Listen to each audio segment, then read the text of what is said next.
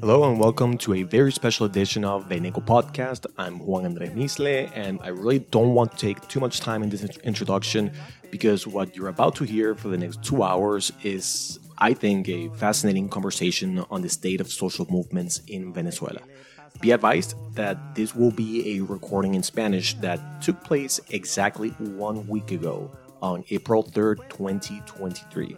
It is a virtual event hosted by my alma mater, the George Washington University's Latin America and Hemispheric Studies Department, with the very generous co sponsorship of the Latin American Studies Association Venezuela Studies Section, that is LASA Venezuela, as well as LATAM at GW and NACLA Report on the Americas. These, I think, are great spaces and platforms for debating and discussing Latin American culture, politics, economics, and the general social sciences, really, including themes specific to Venezuela.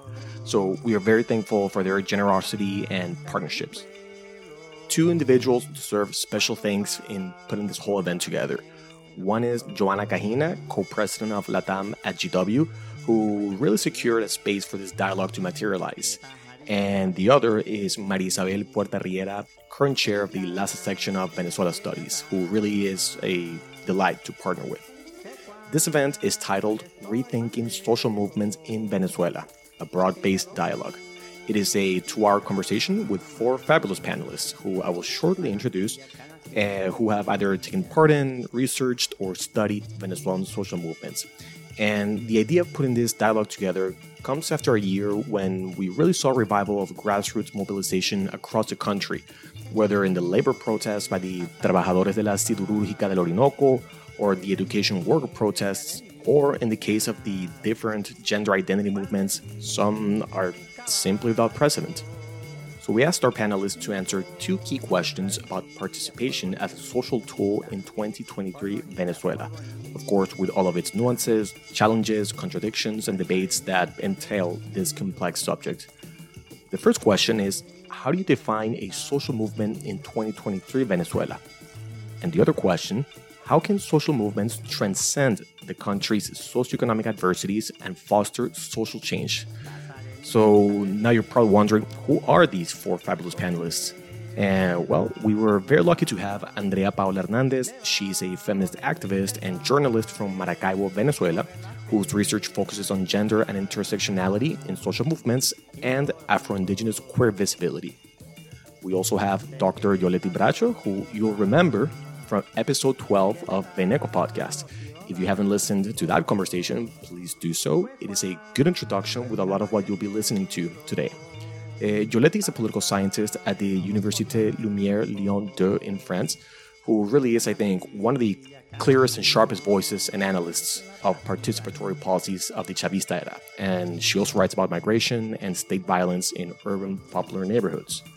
Our third panelist is Atenea Jimenez Lemo, and I have to say, it has been incredible to get to know Atenea personally and talk about her research and experiences.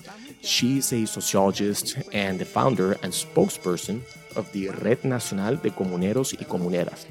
Atenea is someone who I think very much understands what it takes to organize and mobilize a social movement in Venezuela, and one in many ways that is iconic to the Chavista era. I think listeners will really want to hear what she has to say. And finally, again, very, very lucky to count with Maria Albert Barrios. Venezolanistas and Venezuelans will recognize her as the youngest elected member of the National Assembly in the history of Venezuela during the 2015 legislative elections. Maria Albert was elected at the age of 25 to represent the parishes of La Pastora, El Junquito, and Catia in western Caracas.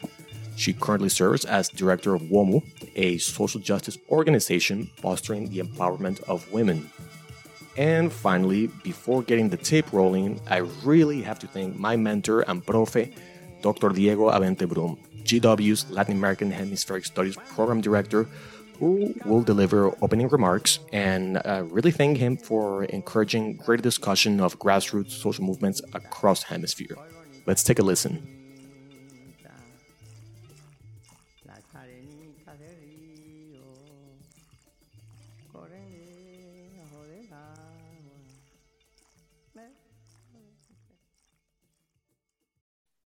Buenos días, buenas tardes, buenas noches, donde sea que nos sintonicen. Eh, mi nombre es Juan Andrés Misle. Quiero agradecer a todo el mundo que se haya registrado a este evento.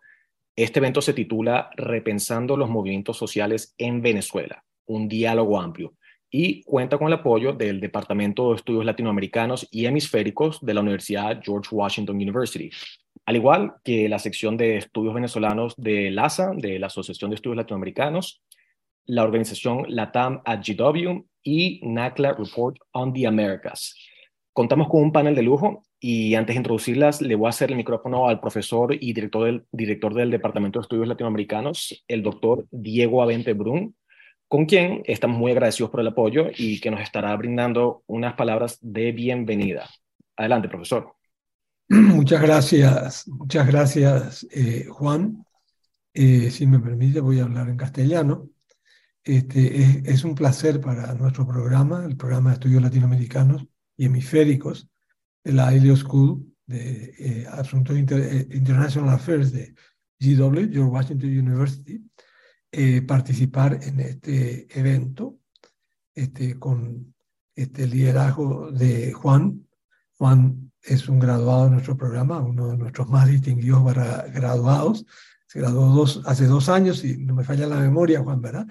Así que es un gusto estar aquí también con nuestros, con todos los que, este, co-sponsors, eh, empezando por la TAM, este, que es la Asociación de Estudios Latinoamericanos de GW, es la sección de estudios venezolanos, de LASA, eh, NACLA, este, eh, y el tema este que nos, nos este, convoca hoy para discutir repensando los movimientos sociales en Venezuela, una visión, un debate, un análisis amplio y comprensivo. Es un tema de particular importancia, de particular relevancia.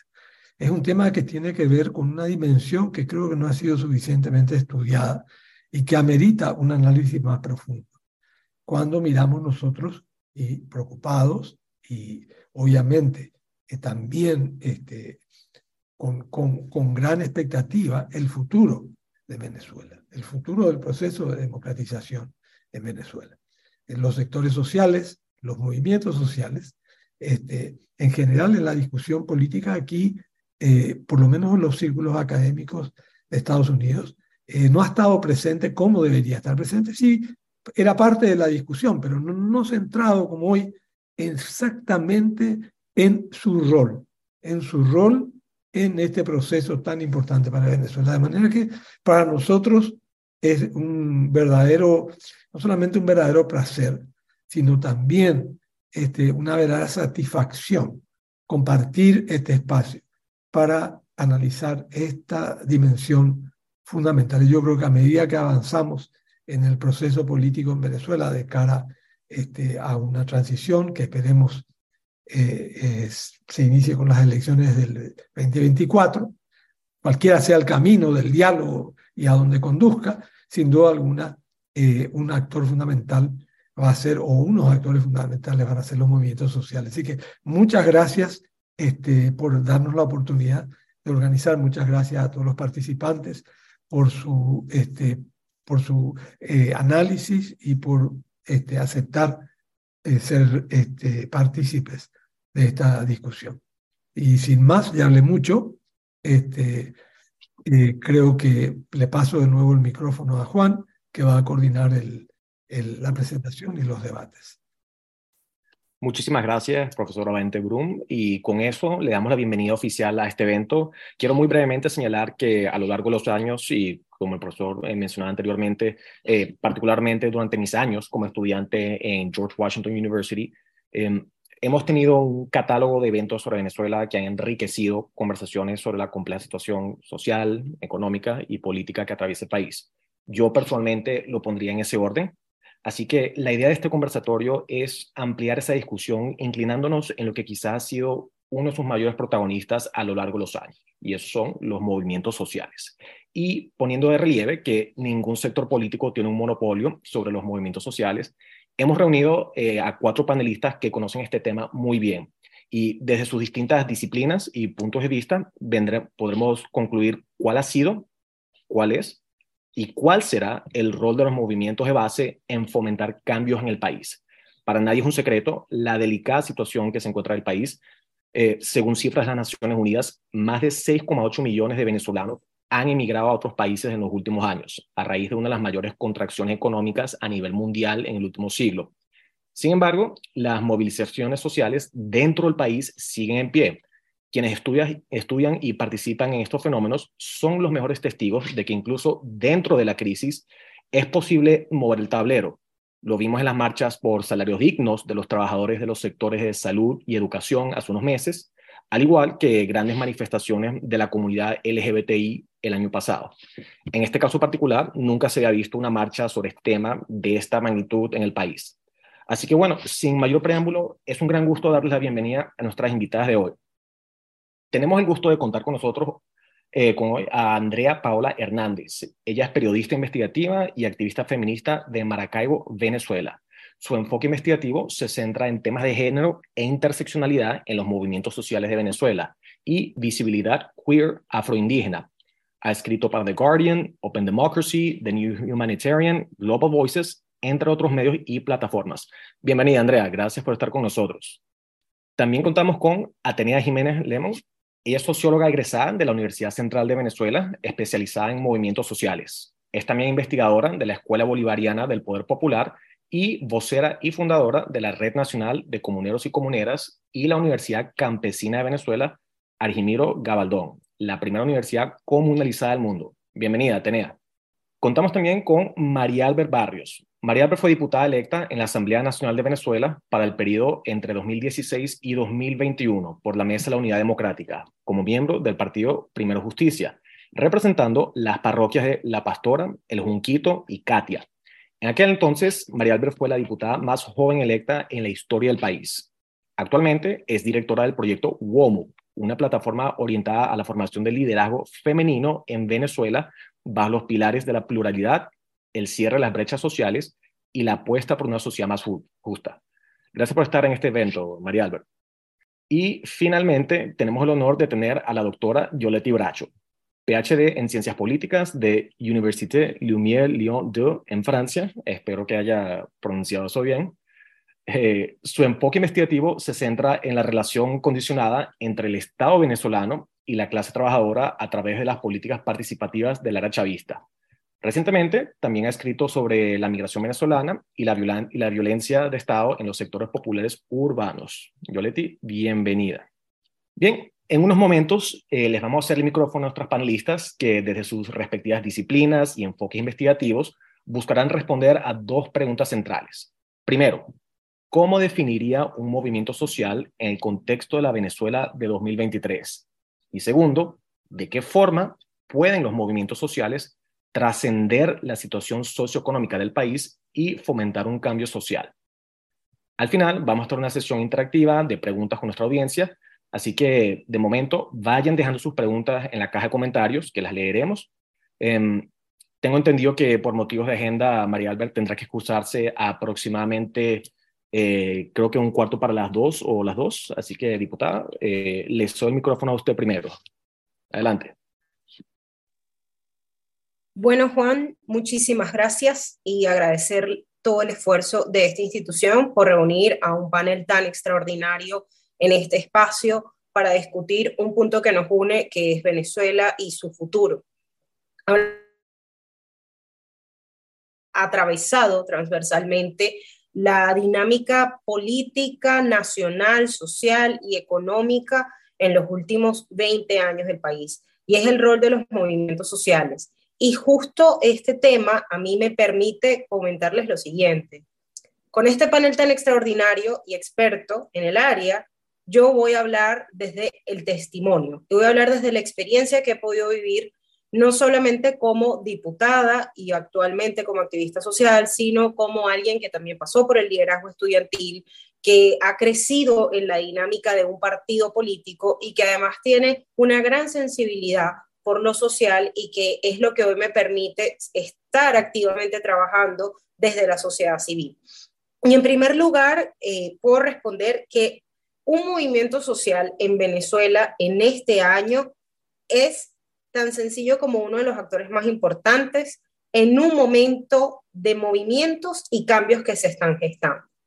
Y lo primero que yo les quiero invitar a hacer es a desprender la palabra cambio de la dinámica política. Es decir, el cambio no puede estar nada más atado a una administración en el poder o a una correlación de fuerzas en uno de los poderes públicos del país. El cambio en Venezuela se ha venido dando en distintos niveles y pudiésemos mencionar que actualmente estamos en una etapa de transición justamente para la sociedad venezolana. Y es la sociedad venezolana la principal protagonista de estos movimientos sociales, porque es en ella donde se gestan los diagnósticos de los problemas que se han venido atravesando y es ella la que termina generando un movimiento social en torno a un punto común. El primer ejemplo que les puedo hacer a, todas las personas que están acá es lo que remonta en el año 2007 y se conoció como el movimiento estudiantil. Y es la primera referencia que tengo porque justo en ese año yo entré en la universidad. ¿Y qué fue el movimiento estudiantil? El movimiento estudiantil reunió principales líderes y lideresas de todas las universidades del país en torno a reivindicaciones estudiantiles que, dado el contexto de ese año, que coincidió con el cierre del canal de televisión RCTV y que coincidió con unos ajustes en materia legislativa, permitió que el mismo movimiento estudiantil tuviera la, la, titularidad de la movilización del país en torno a unos derechos fundamentales, el derecho a la educación y el derecho a la libertad de expresión. Ese movimiento estudiantil fue tan trascendental que marcó el resultado de, una, de un escenario, de, un, de una coyuntura electoral que se dio justo en diciembre del año 2007, como fue la reforma constitucional. Con este ejemplo, yo me permito definir lo que es un movimiento social y lo que es un movimiento social en Venezuela en el presente. Y es la organización social a través de una agenda común, mediante una agenda común, que puede tener la capacidad de cambiar asuntos mucho más trascendentales que los mismos que se trazan al momento de su conformación. Es decir, si el movimiento estudiantil del año 2007 se había trazado como propósito las reivindicaciones estudiantiles de ese año, su importancia pudo ser de tal tamaño que marcó el resultado de una contienda electoral. Desde entonces, ¿qué ha pasado?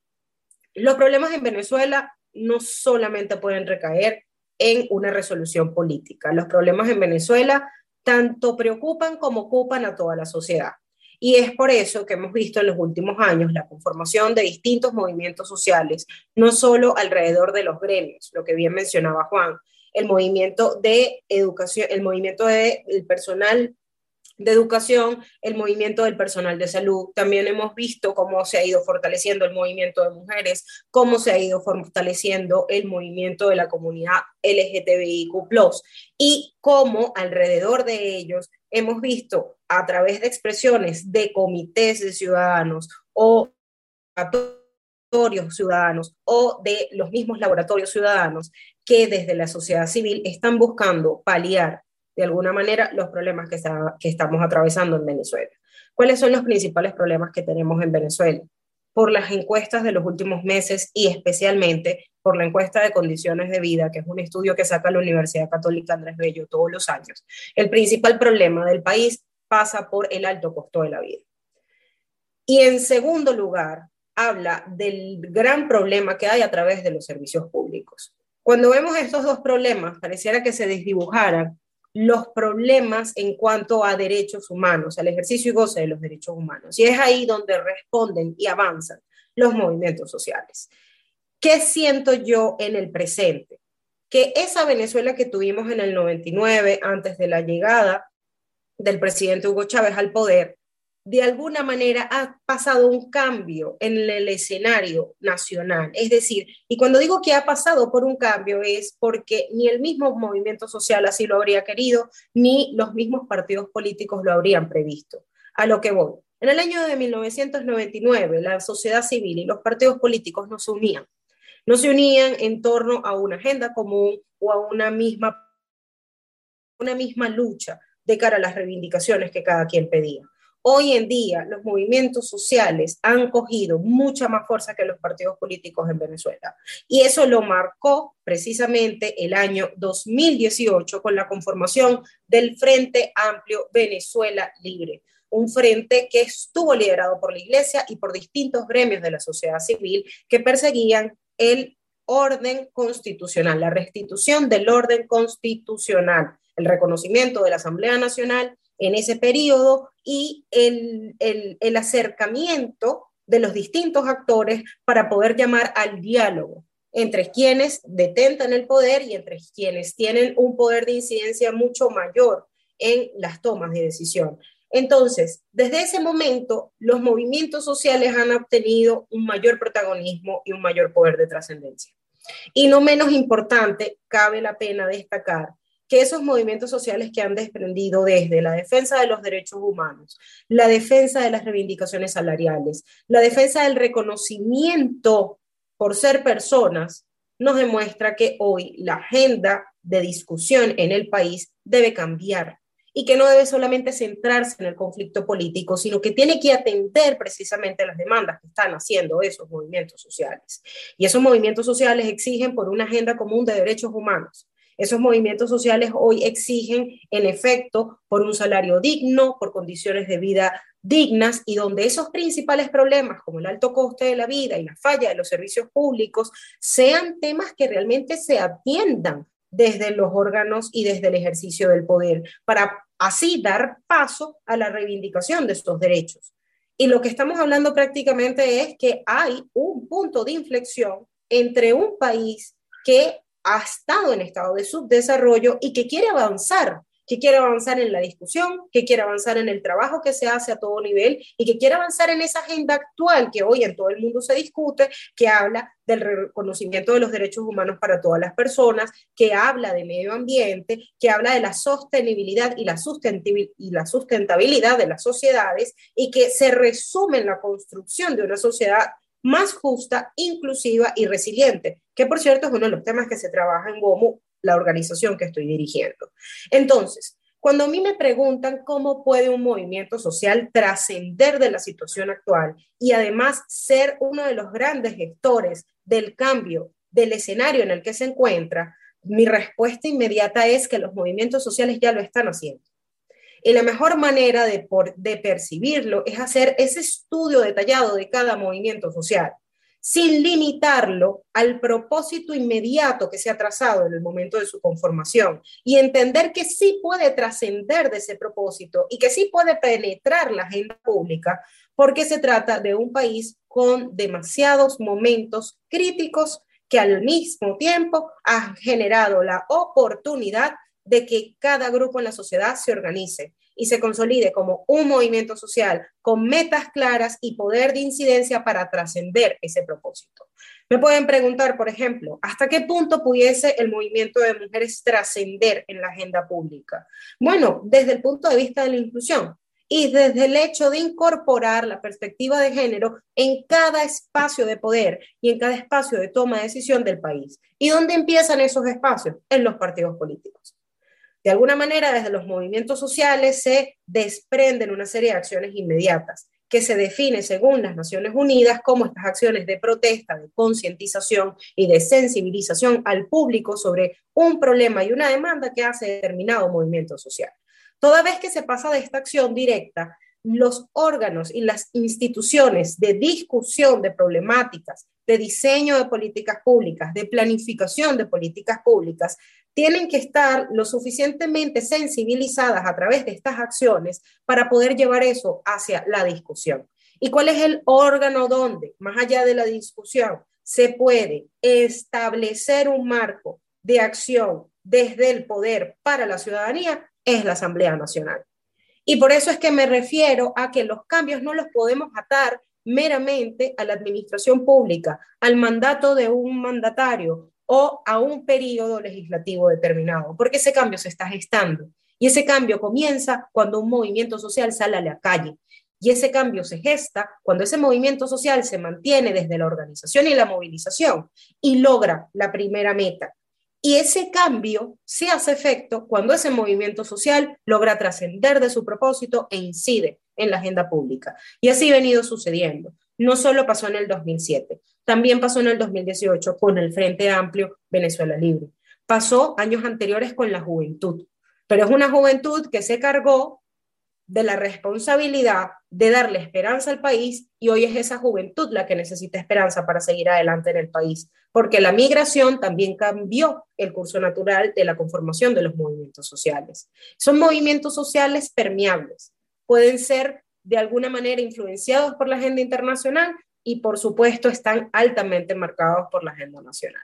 Y aunque todo esto parezca muy etéreo, lo que se propone es darles las herramientas de análisis cuando tratamos de evaluar estos movimientos sociales, cuando queremos medir su sentido en el presente y sobre todo cuando queremos proyectar su poder de trascendencia. Yo sí tengo mucha credibilidad y, le, y apuesto muchísimo a los movimientos sociales en el país, porque siempre marcan la agenda pública.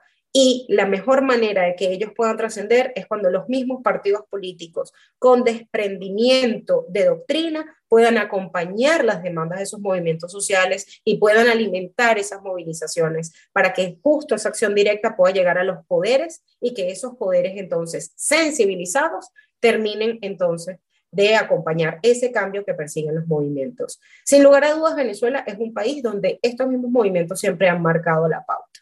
Lo hicieron no solo en este año, también lo hicieron en el siglo XX. Y los estudiantes tenemos como referencia a la generación del 28, porque logró de alguna manera ponerle punto y final a un momento dictatorial que vivió el país. Pero también vimos los movimientos mujeres gestarse alrededor de organizaciones culturales, de agrupaciones de periódicos, de agrupaciones noticiosas, hasta lograr la reforma del Código Civil en el 89.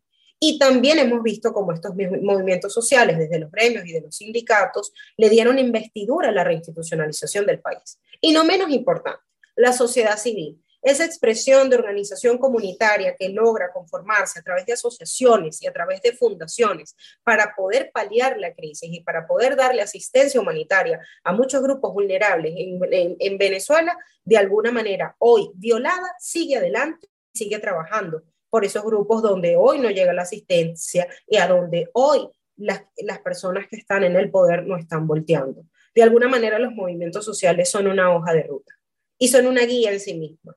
Entonces el llamado no es otro a que el análisis y el abordaje a este tema se haga con desprendimiento de la política y entendiendo que el éxito de estos movimientos también está marcado en la medida que puedan penetrar la agenda pública y que los grandes actores de la agenda los atiendan, se sensibilicen y los acompañen en el reclamo de sus demandas. Muchas gracias.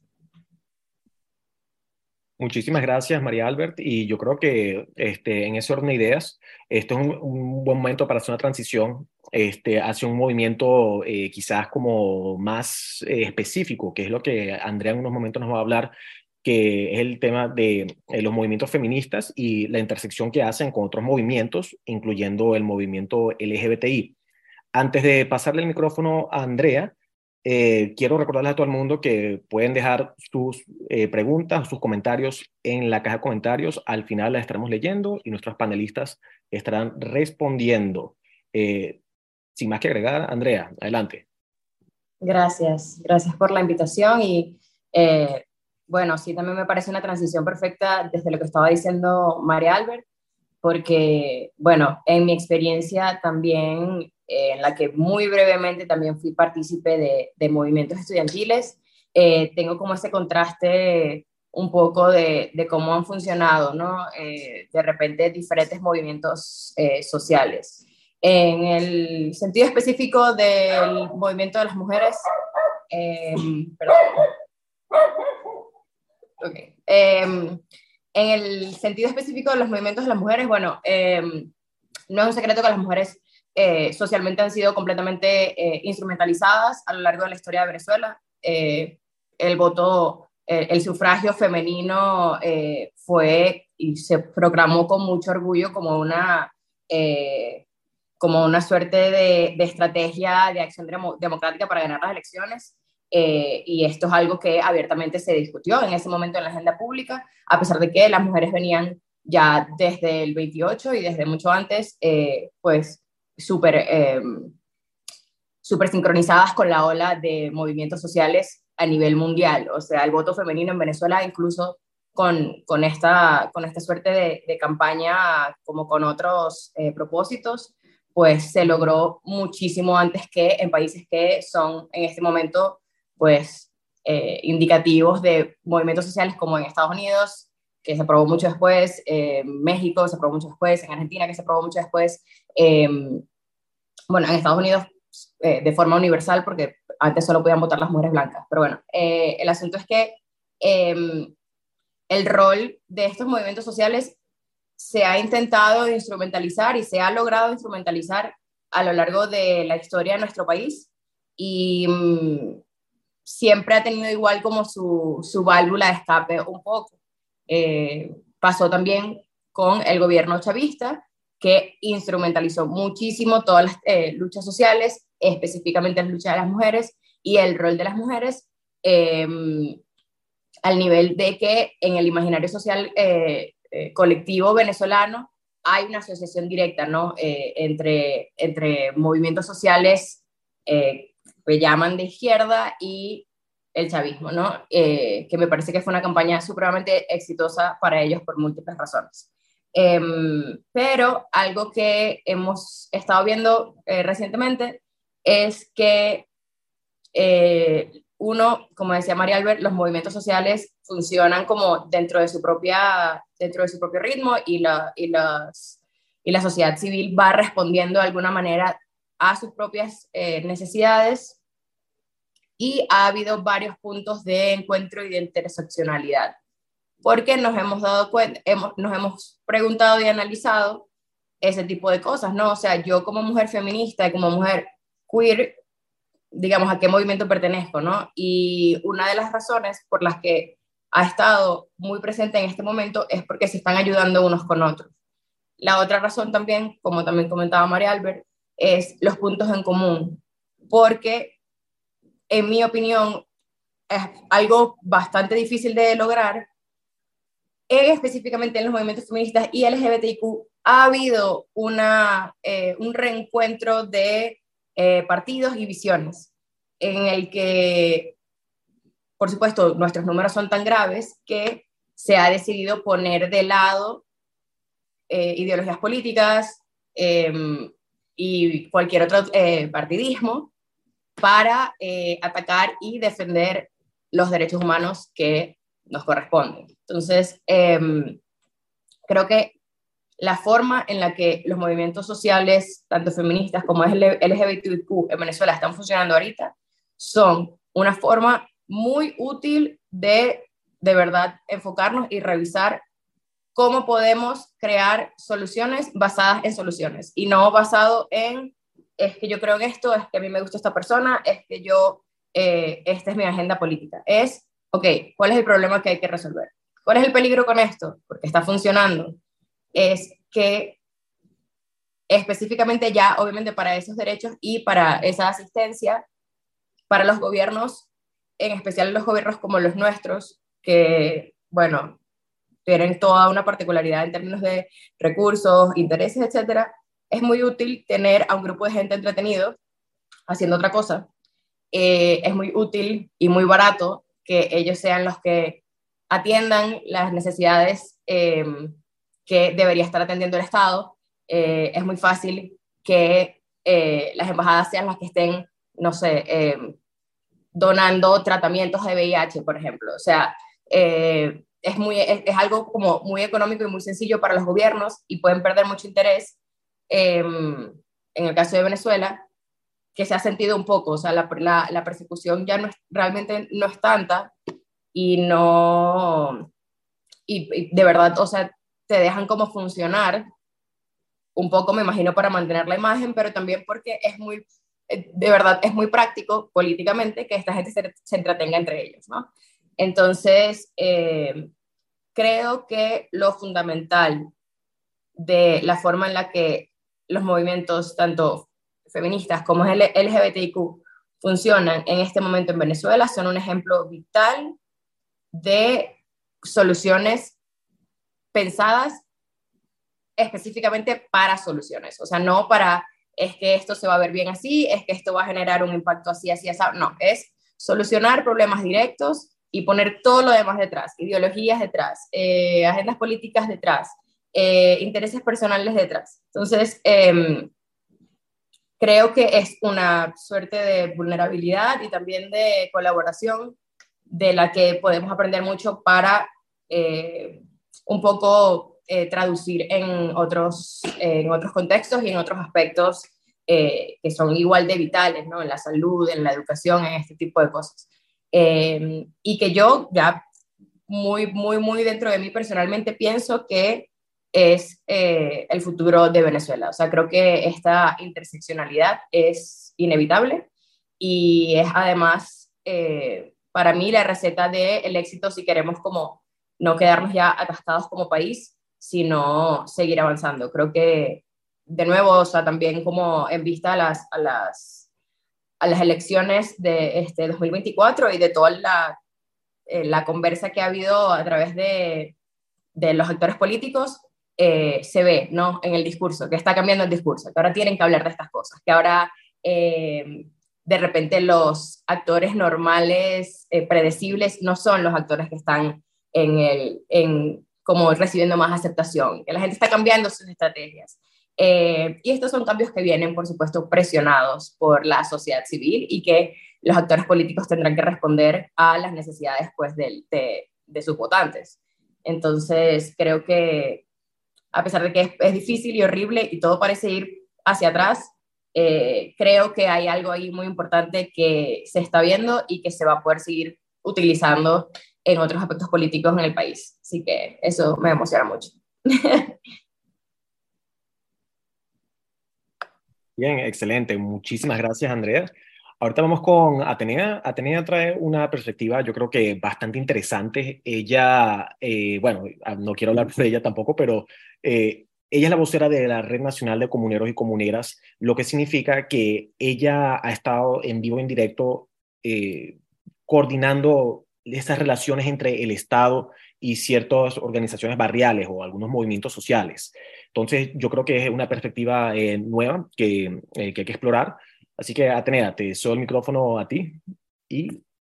Gracias, Juan. Gracias por la invitación, a todo el equipo, a los panelistas, a las chicas. Eh, es un honor para mí compartir con ustedes. pues bueno, lo primero que quería decir es que eh, además vengo de, la, de más de 30 años de militancia en movimientos. Comencé militando en movimiento estudiantil y eh, precisamente hoy se cumplen 32 años del asesinato de Belinda Álvarez en la Universidad Central de Venezuela. Eh, mm, ha sido una trayectoria de trabajo en diversos movimientos eh, por tanto, mi, digamos, la síntesis que voy a hacer aquí tiene que ver con mi práctica política y académica, ¿no? Un poco eh, desde esa perspectiva. Puede ser que mm, eh, es una imbricación entre lo teórico y la investigación que he hecho, pero también desde la militancia y desde la práctica.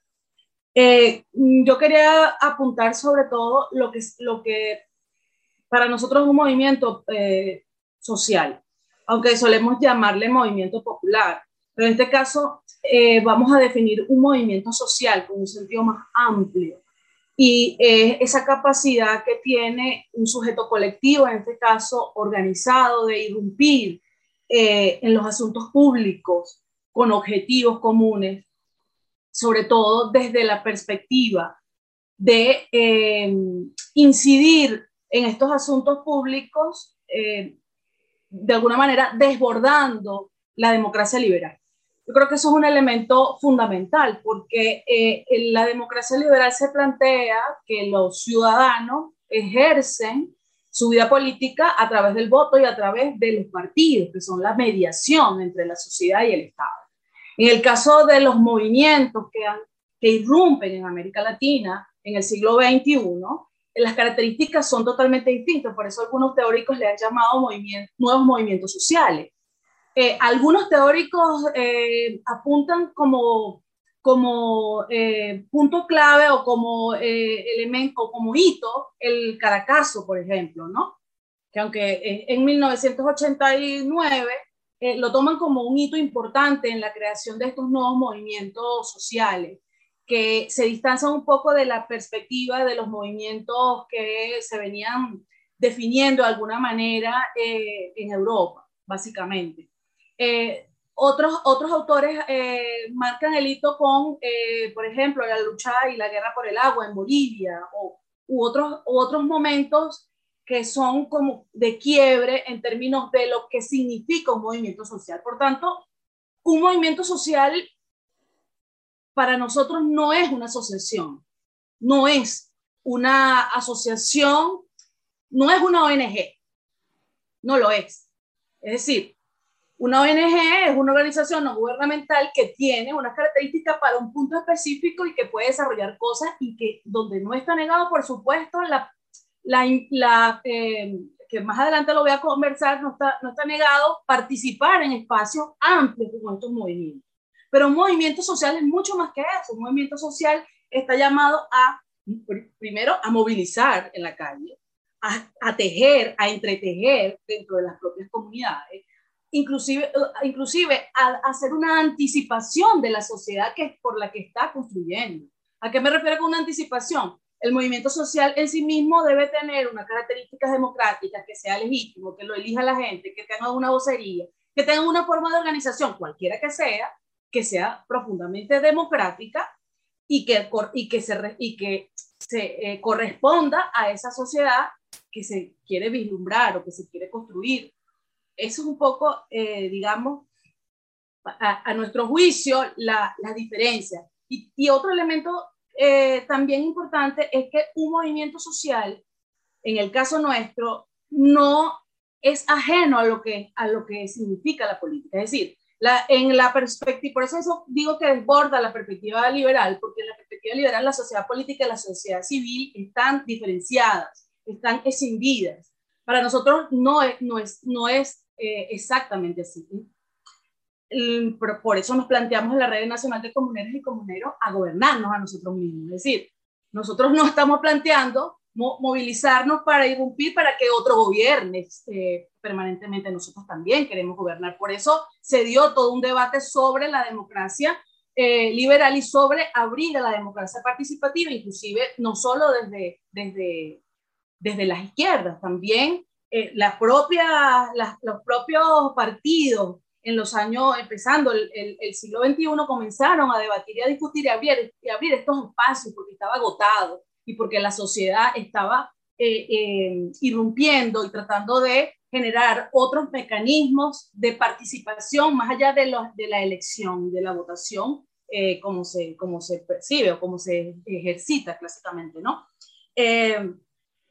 Eso es uno de los elementos. Ahora, la segunda pregunta que tiene que ver con la forma en que pueden los movimientos sociales trascender, yo creo que, que ahí eh, la, la, primera cosa que diría es que la, misma, la propia existencia del movimiento, que eh, eh, ahí me apoyo un poco en lo que decía Lefebvre y lo que decía Marx, que la propia existencia del movimiento social ya es un indicador, ya es una forma de cambio, que exista, que esté allí en la calle, que esté ejerciendo eh, la democracia, que esté ejerciendo un tejido eh, con todas las limitaciones y con todos los obstáculos y con todas las cosas que podamos decir que tiene también en, eh, de escasez, ¿no? Y de, y sí, de limitaciones. Que existe ese movimiento en este momento en Venezuela, en el 2023, con la crisis que hay, con más de 6 millones de, de, venezolanos fuera del país, con las debilidades existen en la vida para, para, para la reproducción de la vida y la producción de la vida en Venezuela es ya eh, un elemento de cambio que para nosotros es, es, importante y creo que a veces se pierde de vista, ¿no? El otro elemento es, eh, bueno, y que ese ejercicio sea, por supuesto, de fortalecimiento de los valores democráticos, de fortalecimiento de esos tejidos que, que existen. Hay una, cosa, eh, hay una cosa importante que es que los movimientos, es decir, los movimientos no nacen de los partidos. En Venezuela los movimientos no están naciendo de los partidos. Los, que, los movimientos que están ahora en la calle, eh, eh, empujando la agenda política, son movimientos que se dan de la lucha por los derechos, de la lucha por el salario, de la lucha por, por el tema ecológico. Hay movimientos ambientalistas ecologistas importantes en Venezuela, del movimiento indígena que acaba de salir hace poco otra vez. Es decir, de las mujeres, de todo lo que, lo que eh, los movimientos que apuntaron las compañeras que me antecedieron. Eh, pero también hay que reconocer, hay que comprender que hay movimientos que están, eh, que, que, todavía tienen, que todavía tienen expresiones en cada barrio y que no tienen, y que no tienen ninguna conexión con partido. Y está bien. Es decir, mm, e, es una caracterización la que estoy haciendo, no estoy haciendo una valoración a eso. Ahora bien, en los momentos en que ha salido, en que ha salido esos movimientos, me refiero al año 2019 y creo que al año 2021, si recuerdan, una gran movilización en Venezuela y en Caracas particularmente también, y básicamente nuestra lectura es que los propios partidos limitaron, limitaron saliendo a querer cooptar estos movimientos, querer ponerse eh, por encima de ellos, de alguna manera cooptaron esa, de alguna manera frenaron esa movilización que había y que se generó y que ahora está remontando nuevamente. Eh, un momento que... Ya, un momento que tengo que eh, conectar la batería porque se me va a, a cargar y mientras tanto, eh, recordarles a la audiencia que dejen sus preguntas. Ya veo que un par han dejado preguntas en la caja de comentarios. Al final las vamos a leer, así que bien. Eh, eh, pues eso, eso creo que es un elemento, que es una, es una contradicción, lo que lo quiero subrayar, es como una contradicción, como un antagonismo que hay que trascender. Esa, esa, ese antagonismo y esa contradicción que hay, eh, movimientos y partidos, es un elemento clave. creo que otra de las cosas de los retos importantes es fortalecer las autonomías. A eso me refiero también con el, con el tema de estas contradicciones. Hay que fortalecer las autonomías de los movimientos porque eh, también eh, buena parte de los movimientos tiene serias debilidades, producto de la crisis y producto de, por supuesto, de la, de la, de la misma dinámica política que, que se ha dado en Venezuela. Por tanto, yo creo que es súper importante que uno de, los, de, los, de las claves es fortalecer las autonomías. Eh, otro elemento que creo que es importante es que se constituya, que se han dado algunos avances, pero todavía no se termina de amarrar, que es la constitución de una gran plataforma o varias plataformas de movimientos, o sea, movimientos de movimientos donde allí lo, lo, traigo, allí participen también ONGs, asociaciones civiles, fundaciones, porque ahí sería un espacio amplio, digamos, de, de todas esas demandas, de, las, de todos los tipos de movilización y de formas asociativas y organizativas que tiene la sociedad venezolana. Creo que sería muy importante y creativo para avanzar. Creo que otro elemento importante en este sentido, por ejemplo, nosotros hicimos un, e, un evento hace poco con diferentes eh, movimientos y asociaciones por el tema de, de, combatir el hambre, por ejemplo. Entonces, hay cosas que se pueden hacer por con temas donde podemos eh, eh, ser complementarios. Y, y creo que ese ejercicio permite que en la práctica podamos construir cosas juntos, porque la, la plataforma no se hace, no se hace declarativamente, sino sobre la base del trabajo y de, objetivos comunes, ¿no? Y en ese sentido, creo muy importante que a nivel internacional, creo que eso es uno de los elementos en lo que siempre insisto, es que a nivel, a nivel internacional debe haber un viraje y una, y una visualización realmente de lo que somos los movimientos, ¿no? Eh, de eh, fortalecer movimientos que no están polarizados, de fortalecer tejidos que siempre son estos tejidos que están irrumpiendo, que están construyendo, que se están abriendo pasos sobre, sobre toda esta adversidad. Eh, y que amerita, por supuesto, con la, con la, con la situación que, que, tiene nuestro país, amerita, por supuesto, financiamiento, amerita, por supuesto, apoyo técnico, es imprescindible, y, eh, y amerita de la, solidaridad, de la solidaridad también internacional en diversos aspectos, ¿no? Yo creo que eso es un elemento importante. Nosotros siempre decimos que también desde el punto de vista político de otros movimientos internacionales, eh, nosotros lo hemos hecho, también eso fortalece, eh, y, nos, y ayuda a los movimientos venezolanos a seguir esta, esta, esta, esta batalla por construir, ¿no? Eh, bueno, y por último, creo que eh, también el otro, el otro elemento es, eh, trascender también las propias contradicciones dentro de los movimientos que existen. Es decir, que eso permita también esas contradicciones, trabajarlas y avanzar. Ahora, para avanzar en el tema socioeconómico, que es la pregunta, yo eh, siempre propongo que toda esta plataforma de movimientos, de, asociaciones, eh, con apoyo internacional, pueda lograr cosas tan, eh, ponerse de acuerdo en cosas tan concretas como la alimentación. O sea, el tema del hambre en Venezuela, el hambre cero, puede, ser, puede ser básicamente un objetivo donde puede, donde puede participar toda la gente los movimientos, las asociaciones, las ONG, con el apoyo técnico y financiero internacional, pero con un gran frente que permita que realmente demos, eh, hagamos política y también hagamos eh, una, un ejercicio de resolver los problemas que aquejan a nuestra, a, nuestra, a nuestra población. Pues lo dejo hasta ahí. Gracias. Muchísimas gracias, Atenea. Bien, eh, nos están enviando cada vez más preguntas tengo entendido y alguien mencionó por acá que el chat está deshabilitado y que solo se pueden someter a través del, del QIA. Eh, cabe destacar, yo estoy anotando todas las preguntas y cuéntenme que van a ser todas, las voy a leer al final. Bien, eh, bien, Yoleti, eh, vamos contigo entonces. Yo creo que esto es una buena transición hacia el, el enfoque investigativo que tú has trabajado, sobre todo eh, hace unos meses sacaste tu doctorado incluso sobre el tema de la relación de los movimientos, sobre todo eh, trabajadores y el Estado. ¿Podrías hablar un poco más de esto y adelante? Claro, gracias Juan, con gusto.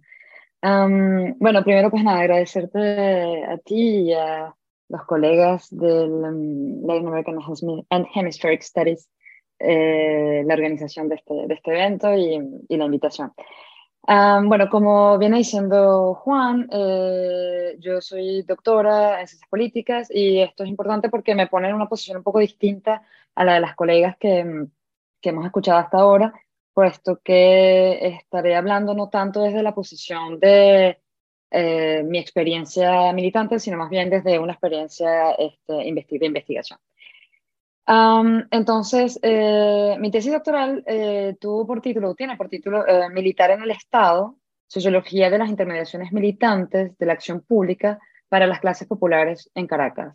Entonces, el objeto de esta tesis fue el de mm, hablar, o sea, presentar un poco la relación entre el Estado y las organizaciones sociales en Venezuela.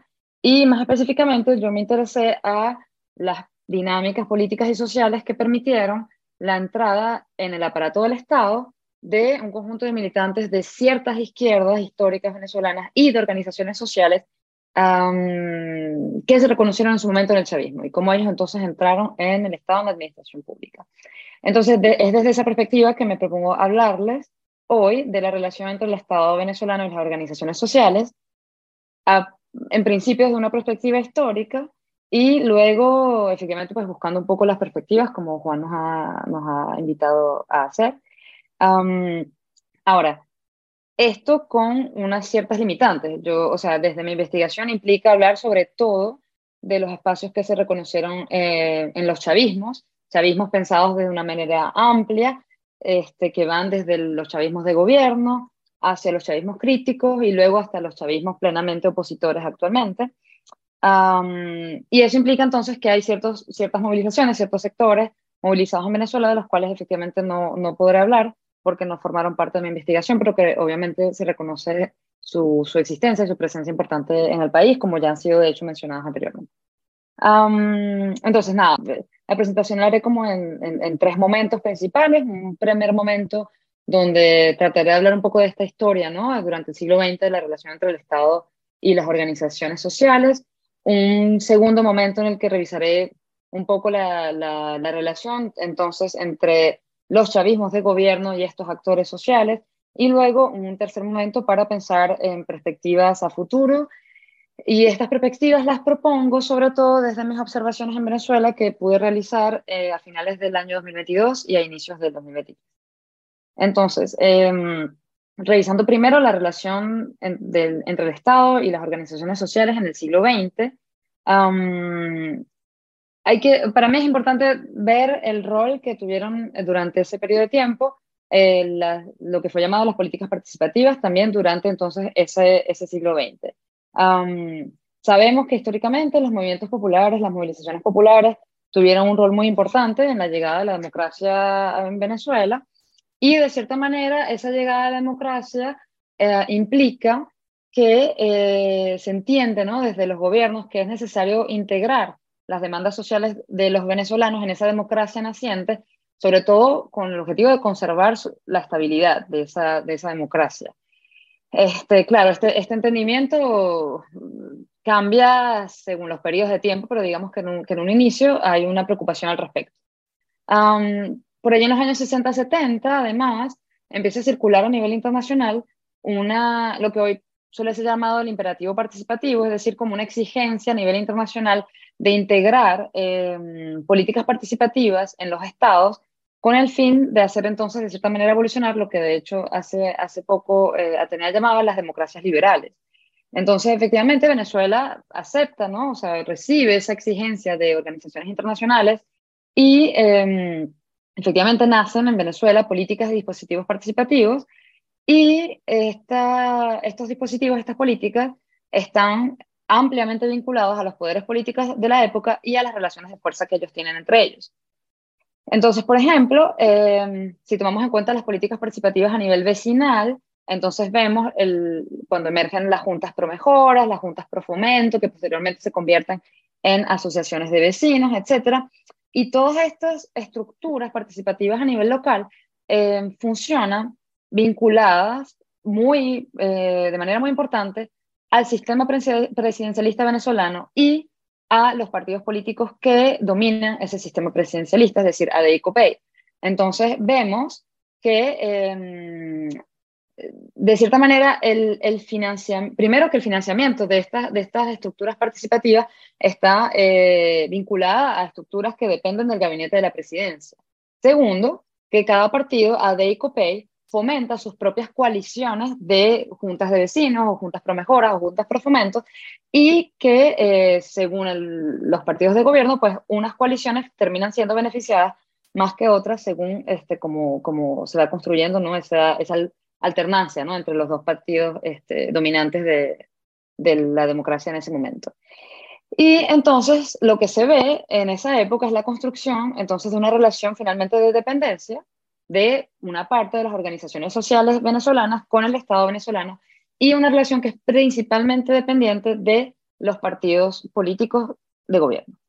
ahora, obviamente, eh, como también decía Atenea, los movimientos sociales desbordan ¿no? las estructuras de la democracia liberal y en ese sentido también en el siglo XX vemos otros espacios organizativos que tienen relaciones bastante contenciosas finalmente con el Estado y con los partidos bueno, no, no, sin caer en, demasiadas diatribas, bueno, hay un movimiento guerrillero importante en Venezuela durante los 60 con todas las problemáticas que eso conlleva, pero está allí.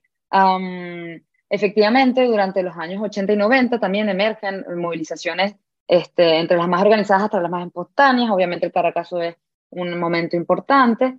pero en general, o sea, más allá de estos dos grandes hitos, las guerrillas, el Caracazo, en realidad en general se ve el surgimiento ¿no? de distintas batallas a nivel local, regional y nacional, este, ya sea por la regularización de la tenencia de la tierra, tanto rural como urbana, como el, tema de mejorar las condiciones de vida en los barrios populares, y el tema muy importante, históricamente manejado a largo plazo en Venezuela, de los derechos humanos. Este, por ejemplo, en su momento, en los 80-90, el rechazo del el reclutamiento este, mm, eh, forzado ¿no? en, en, las Fuerzas Armadas, por ejemplo, Ah, bueno, entre tantas cosas, entre tantos otros, mejor dicho. y toda esta relación, o sea, toda esta emergencia ¿no? de movimientos está también marcada por una relación entonces también bastante violenta al Estado, eh, una, altos niveles de represión de los movimientos sociales que llevan a un conjunto de rupturas democráticas que se conocieron entonces a finales del siglo XX en Venezuela. Ahora, la llegada de Hugo Chávez al poder en, en el 99 efectivamente tiende a presentarse, bueno, desde el discurso, desde ese momento, se pretende eh, presentar como una ruptura total, ¿no? Con esa historia de, de, Venezuela de los años 58 al, al 2000, se, se, presenta como una ruptura política, como una ruptura organizativa, y desde mi punto de vista, creo que lo importante es ver, más allá del discurso político, qué es lo que hay de rupturas, pero también qué es lo que hay de continuidades, ¿no? En la manera en cómo los eh, gobiernos chavistas, desde el Estado, se eh, vincularon con las organizaciones sociales. Entonces paso a un segundo momento, justamente para conversar un poco sobre esa historia de los gobiernos chavistas y su relación a las organizaciones. Entonces, en un principio, eh, lo que se ve es que los gobiernos chavistas también retoman las dinámicas participativas y, en principio, eh, en sus inicios, retoman experimentaciones participativas que se dieron a nivel local a finales del siglo XX, en especial lo que se conocieron como los comités de tierras urbanas o los comités del agua que fueron experimentados anteriormente a los gobiernos chavistas, en, en especial en, en, la zona de Caracas. Pues.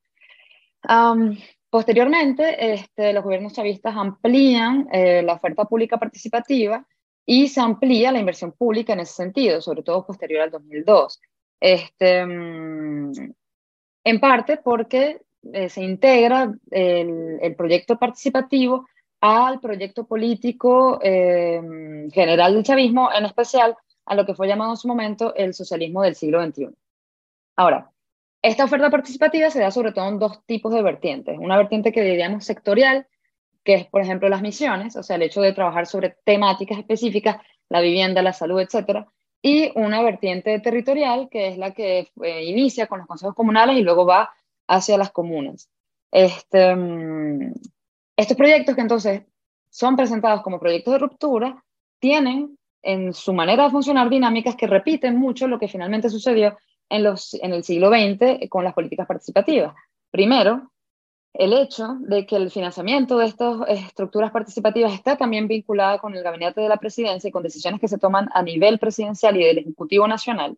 Y segundo, porque la dinámica participativa está ampliamente identificada, eh, vinculada a la identificación con el chavismo y a la del vínculo con el partido eh, de poder. Y por lo tanto es ampliamente excluyente de los sectores opositores del país. ahora, esta ampliación de la oferta participativa finalmente también implica una necesidad de personal administrativo en, el Estado venezolano. Es decir, se necesitan manos para llenar todo el aparato participativo que empieza a construirse. Y por lo tanto, eh, empiezan, ¿no? O sea, a buscarse nuevos, nuevos viveros, ¿no? De, de, entrada de, personal al Estado. Uno de esos viveros son entonces los miembros de organizaciones de una cierta parte de la izquierda venezolana que se reconoce en el chavismo y de organizaciones sociales que se reconocen también en ese chavismo. Entonces comienza esta dinámica de integración de militantes de las organizaciones sociales al Estado y esa dinámica se da de distintas maneras. Una de ellas es el hecho de emplear individualmente una persona, una persona reconocida por su trayectoria, ya sea a nivel de una organización, de un barrio, etcétera, y a quien se le eh, ofrecen puestos específicos dentro de la administración, en especial en las políticas participativas. Una segunda dinámica es la integración general de una organización dentro de instancias de pilotaje de políticas participativas. Y entonces, dos ejemplos, digamos, relativamente conocidos son la integración del movimiento pobladores a las instancias de pilotaje de la Gran Misión Vivienda Venezuela, o por ejemplo, la relación muy cercana que tuvo en su momento la corriente revolucionaria Bolívar y Zamora con el, Ministerio de las Comunas, por ejemplo. Otro fue eh, quizás no la integración tal, tal como, tal en el Estado, sino el hecho de que haya eh, dirigentes sociales en ciertos sectores populares que entonces actuaban como intermediarios ¿no? de la llegada de dispositivos participativos hacia sus zonas de vivencia, sus barrios, la llegada de las, de las consejos comunales, la llegada de los infocentros, la llegada de los mercal, etcétera, etcétera. Ahora, obviamente, estas relaciones, este, de por sí muy mediadas políticamente, muy vinculadas a la, al, al, a la pertenencia política, aún así no son lineares, no son completamente pacíficas, y eh, efectivamente podemos decir que desde los sea, podemos ver una cierta dinámica ¿no? de, rupturas y de, y de, modificación de esta relación a partir de los últimos aproximados 10 años de la historia venezolana. Y paso entonces a mi último punto, que sería el de ver entonces un poco las evoluciones más recientes de la de relación entre el Estado venezolano gobernado por los chavismos em, con las organizaciones sociales y las perspectivas que se pudieran ver a futuro. Entonces, primero respecto a las rupturas, eh, yo puedo comentar desde mi investigación que en 2015, que fue el segundo año de mi investigación doctoral, em, el gobierno de Nicolás Maduro em, empieza un alejamiento, un amplio proceso de alejamiento entre eh, ese chavismo de gobierno y las organizaciones populares que anteriormente fueron los aliados de los gobiernos chavistas. No quiero decir que estas rupturas no se hayan iniciado antes, durante los gobiernos de Chávez como tal, sino que en ese momento, como yo estaba en investigación, fue el momento que pude como tal verlas, presenciarlas y estudiarlas. Por ejemplo, uno de los símbolos de esas rupturas fue el hecho de que se excluye del, del, sistema del, gobierno, o sea, de los ministerios, de la capacidad de gobernar, actores que en su momento fueron vistos por algunas organizaciones del chavismo como aliados. Por ejemplo, el antiguo ministro de las Comunas y luego de Cultura, René Turriza, o la figura de Elías Jaua, que también reivindica una cierta proximidad, eh, cercanía, perdón, con, con, las organizaciones populares que se reconocen en el chavismo. posteriormente se dan políticas de austeridad, bueno, que, que los venezolanos han, hemos todos conocido y, y, y, sufrido en distintos contextos. Esas políticas de austeridad llevan a una reducción drástica del gasto público eh, del Estado y por lo tanto también implican una reducción drástica perdón, del gasto eh, y de inversión participativa. La consecuencia de eso es que esa estructura ¿no? de, inversión en la participación orientada políticamente, esa reducción de, ese gasto público rompe esas estructuras ¿no? de, que, vincularon históricamente a organizaciones y a ciertos movimientos con el Estado gobernado por los chavismos. Y por lo tanto, se rompen ciertas alianzas que durante muchos años sostuvieron políticamente a los gobiernos chavistas. Esa ruptura, o sea, esa, esa falta de inversión eh, pública en la participación, de hecho, es, vista, vivida como una forma de traición por la parte de las organizaciones sociales que en su momento sacrificaron mucho de sus espacios y de su autonomía para mantener en funcionamiento el Estado gobernado por el chavismo.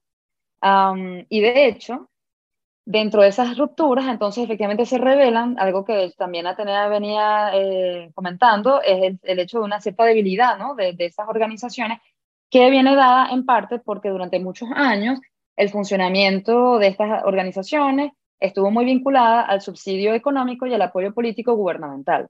Entonces, esto de hecho tiende a dejar a muchas organizaciones debilitadas frente a posteriores dinámicas de rechazo y de represión que el gobierno, que los gobiernos chavistas pudieron también, y en, especial el gobierno de Maduro, pudo eh, tener contra ellas.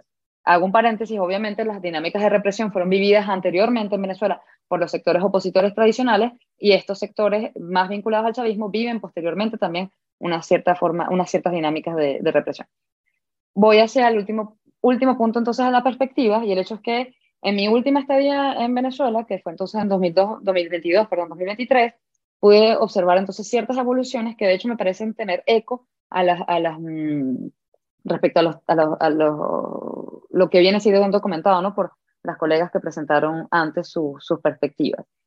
Este, primero, efectivamente, el hecho de que la crisis económica, o sea, la dura, la, el hecho de que sea tan duradera, ¿no? la crisis económica y el conflicto político en Venezuela, va creando también la necesidad de revisar ciertas coordenadas políticas que dominaron la vida política en el país y una de las coordenadas que se viene discutiendo y se viene intentando sobrepasar es justamente la binaridad, eh, esa, división binaria ¿no? entre chavismo y oposición.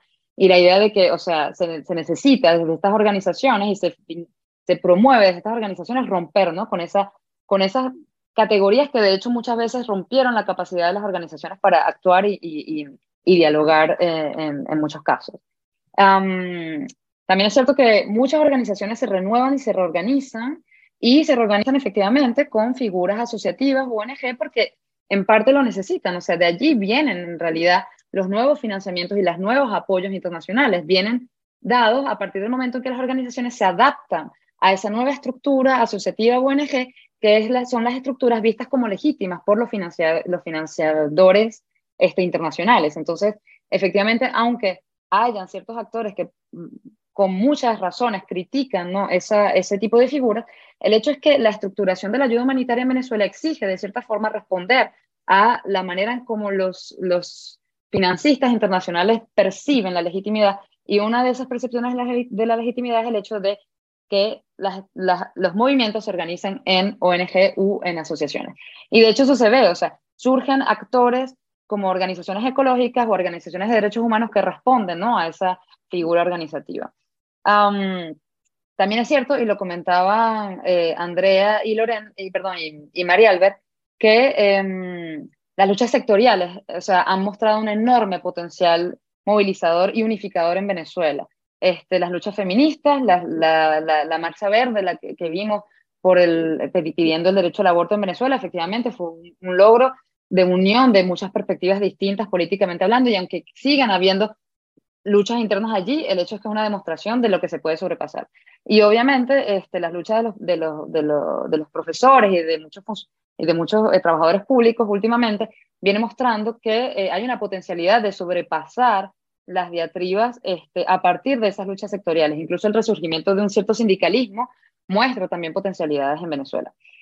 También hay otra cosa interesante y es que hay, una cierta, hay un cierto desplazamiento de algunas luchas políticas hacia finalmente los espacios culturales.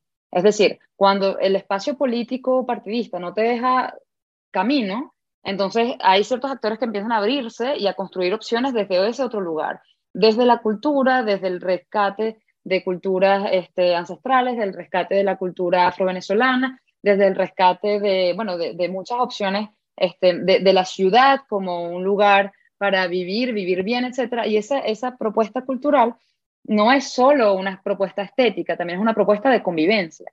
Este, por ejemplo, el hecho de retomar fiestas populares en los barrios e invitar más allá de los barrios, por decir algo.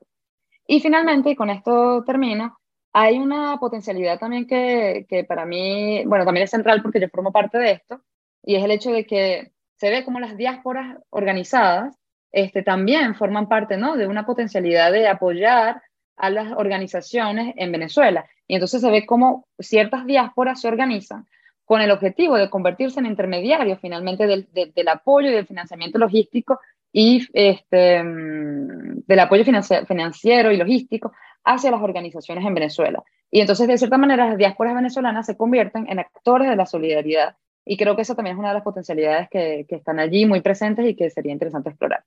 Entonces, bueno, concluyo con la idea de que históricamente hablando, bueno, la relación entre el Estado y las organizaciones populares, obviamente, y sociales en general, es obviamente una relación contenciosa, también es una relación que ha sido mediada y que me parece que actualmente está en renovación, entre otras cosas, por esa, mm, esa capacidad finalmente de las organizaciones a renovarse frente a una crisis que ha exigido, bueno, renovarse y cambiar de, de, lugar y de perspectiva. Muchas gracias.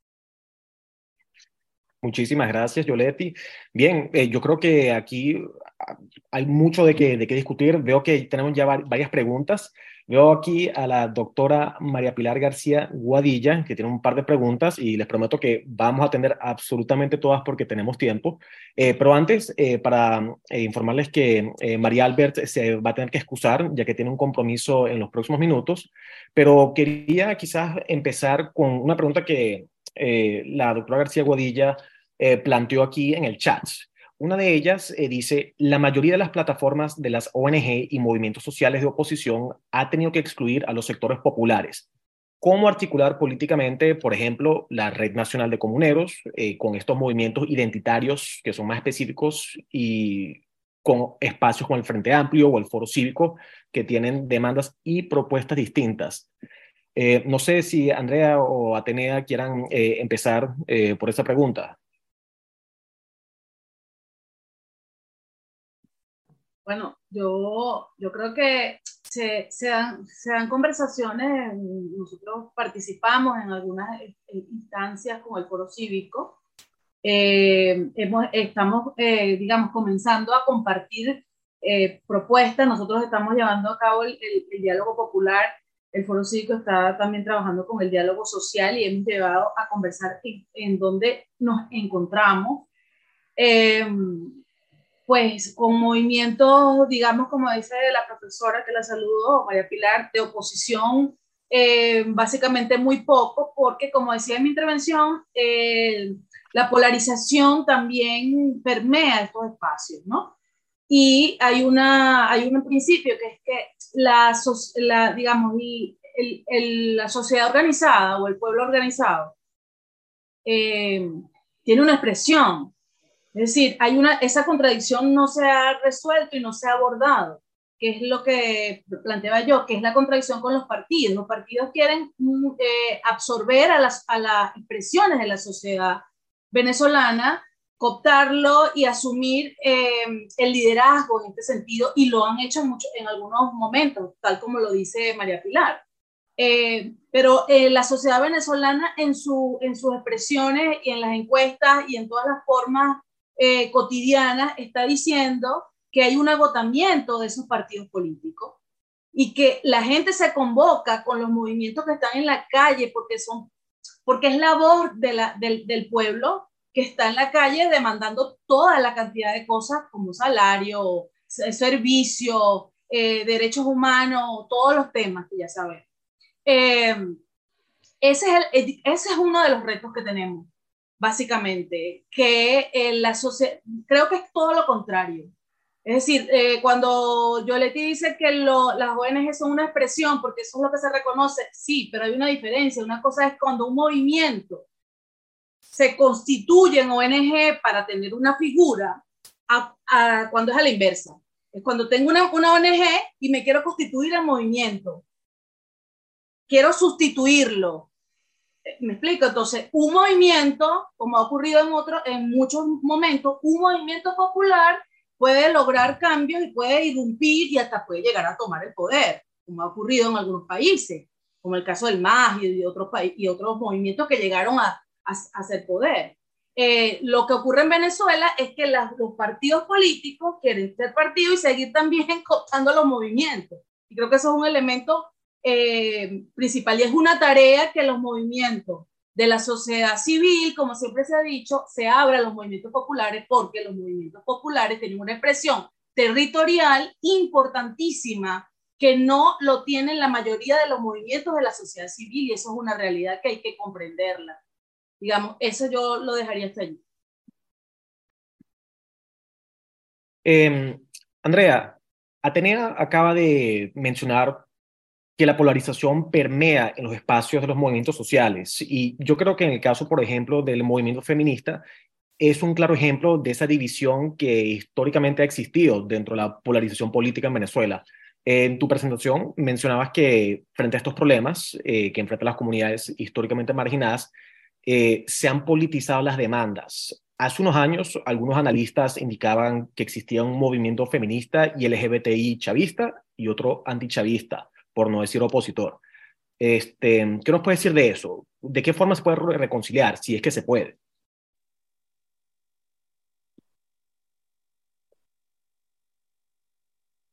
Andrea, creo que no te escuchamos.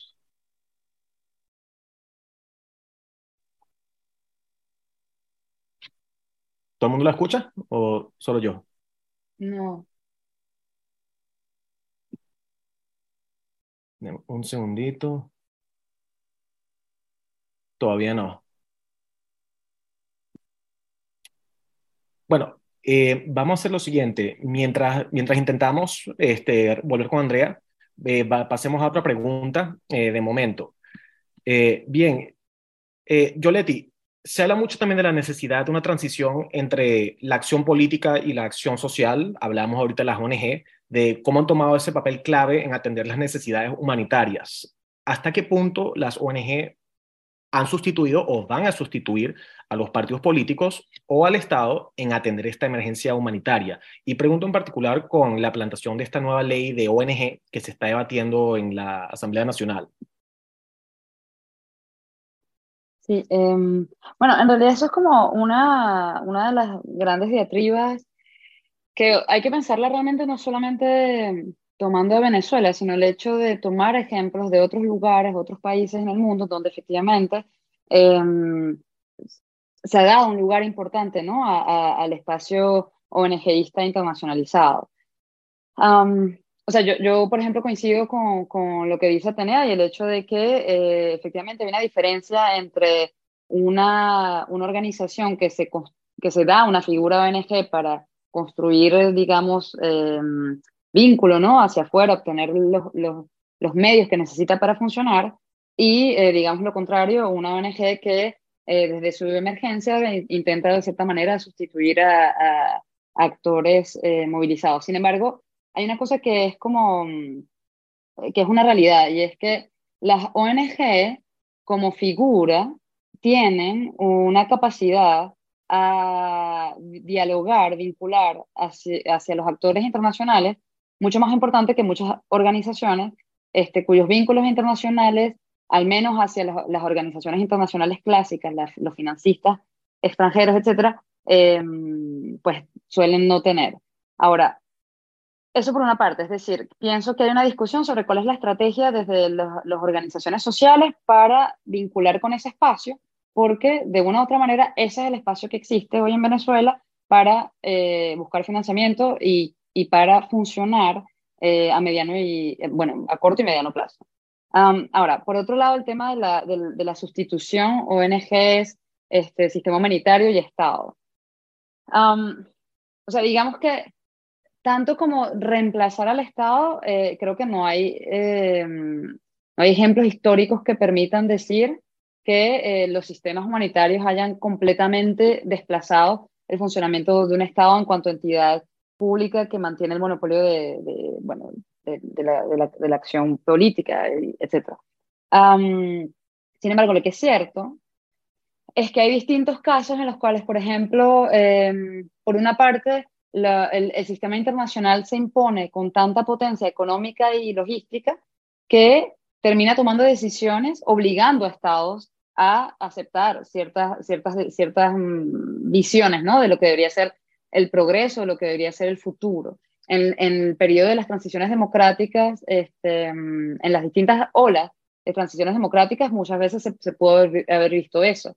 Hoy en día Em, por ejemplo, la, la, manera en cómo el Estado francés apoya desde su acción estatal, pero también desde, su, desde las ONG francesas, la acción humanitaria en, el continente africano tiende muchas veces también a poner en dificultad actores, este, los actores políticos, los actores este, estatales, porque el poder económico y, logístico es tal que hay una cierta dificultad ¿no? a, a, a luchar para tomar otro tipo de decisiones desde los actores políticos. Ahora, también hay todo lo contrario. Hay ejemplos, por ejemplo, en Europa del Este, en los cuales los estados se dotan de actores ONG precisamente para captar los, financiamientos internacionales y seguir imponiendo este, mm, bueno, políticas eh, gubernamentales relativamente restrictivas de las libertades este, democráticas, etc. Entonces ahí también, hay también un, un, peligro de la instrumentalización de la figura ONG para mantener, eh, este, digamos, agendas eh, antidemocráticas y antipopulares. Entonces, con esto, ¿qué quiero decir? O sea, la ONG como tal no es un bien, no es un hecho bueno o malo en sí mismo, es finalmente lo que se hace de ello. Y pienso que desde las organizaciones sociales hay como probablemente una discusión que hay que tener como estratégica al respecto. Y termino con una cosa que es importante y es que efectivamente hay algo que sí se está dando hoy en día en Venezuela muy importante, y es que este, el desplazamiento del Estado eh, como actor mediador de solidaridad y la, y, la, y la, llegada de las ONG hace que también hay cambios en las estructuras sociales, este, por ejemplo, de los barrios, donde aquel que capta los financiamientos de la ONG pues puede desplazar a los antiguos intermediadores del Estado, este, que en su momento tenían como un rol más importante. Pero también hay gente en los barrios que está usando esa diatriba de manera estratégica. Entonces ves, por ejemplo, antiguos aliados del chavismo que se vinculan con ONGs y que luego cuando llegan los actuales actores del chavismo a decir, pero ¿qué haces tú con ONG? Bueno, pero si tú no me resuelves, pues yo me voy por acá. Y entonces ponen en lucha estas cosas para obtener financiamiento de ambos lados, lo cual también es muy interesante. Entonces, nada, es como pensar que eso no es una sola... Eso, la ONG no dice nada en sí mismo, es lo que se hace de esa figura a nivel internacional y a nivel local. Bien, eh, Andrea, eh, no, quería tantear a ver si... si ¿Me escuchas? Ya, escuchamos, perfecto. No sé si quieres responder a Yoletti o regresar a la pregunta anterior. Eh, no, bueno, de hecho conecta mucho con lo que estaba diciendo Yoletti, porque pues una de las cosas que percibo que ha ayudado a mm, borrar un poco estas, em, estas separaciones es una presión internacional Em, por generar, por, vamos, actualizarnos un poco en los cambios que eh, pues la sociedad está exigiendo, ¿no? O sea, eh, estamos en un momento histórico además en el que la sociedad tiene acceso por completo a información, a saber qué derechos tiene y qué derechos no tiene, a saber qué reclamar y qué no reclamar. Y mm, eh, eso ha ayudado como a que las luchas se vuelvan mucho más interseccionales, este, en el que mucha más gente se sienta, eh, se sienta, digamos, eh, de repente motivada a tener estas conversaciones y hacer estas exigencias. sobre lo que me preguntabas de la polarización, em, creo que específicamente en el caso de, em, o sea, con, con, el caso feminista en Venezuela, pues ha tenido como, como sus viajes, ¿no? Eh, como sus olas. Y esta ola que estamos viendo ahorita está supremamente determinada, pues, por la juventud ahorita. O sea, es un movimiento muy fresco, muy joven, en el que hay muchísimos nuevos actores que no vienen, yo diría, como contaminados con la forma de hacer política de antes, ¿no? Entonces, eh, esos son cambios que se ven y que se sienten y que involucran cosas como un poco la despolarización. O sea, ya yo, bueno, yo tengo 28 años, yo diría que mi generación y las generaciones que, que, han seguido conmigo eh, están cada vez más despartizadas. O sea, ya eh, eh, hay, no hay, hay, y por supuesto, por la misma historia venezolana, hay una desconfianza en partidos, hay una, este, hay una forma bastante independiente de, funcionar, de hacer las cosas. Entonces, siempre va a haber, por supuesto, actores en partidos, actores en, eh, de esos lados de la polarización, pero creo que el hecho de que incluso con muchísimas, em, con muchísimas eh, diferentes afiliaciones a partidos y a, muchas otras cosas, em, creo que hay, hay cierto parte del hastío político que, que, ya el venezolano viene arrastrando desde hace tiempo, ha hecho que esa partidización desaparezca un poco. Eso y por supuesto el enfoque vital en eh, demandas muy específicas y en, o sea, en el caso tanto de los movimientos feministas como los movimientos LGBTQ, eh, pues de violaciones de derechos humanos muy específicas. Entonces, eso te ayuda un poco como a mantener una suerte de guion en el, bueno, esto es lo que estamos exigiendo, o sea, em, estamos exigiendo este cambio en esta ley, este cambio, y esto es, algo que afecta a todo el mundo sin importar el, partido, y por lo tanto es algo en, en lo que todos podemos participar. Entonces, puede sonar muy cliché, pero de verdad, encontrar puntos en común es lo que determina o no que si esa polarización va a afectar o no dentro de, porque sí existe, pero es la decisión vital de dejarlo a un lado un poco, diría yo. En ese orden de ideas, aquí la primera pregunta que nos hizo la audiencia es la siguiente. No sé quién quiera agarrarla, eh, cualquiera está a la orden. ¿Cuál es el rol de actores como la comunidad internacional o la academia que no lo hemos hablado lo suficiente en esta discusión, para coayudar a los movimientos sociales a combatir el contexto de represión de la libertad de expresión en Venezuela. El papel de estos actores, ¿tiene un impacto real al respecto?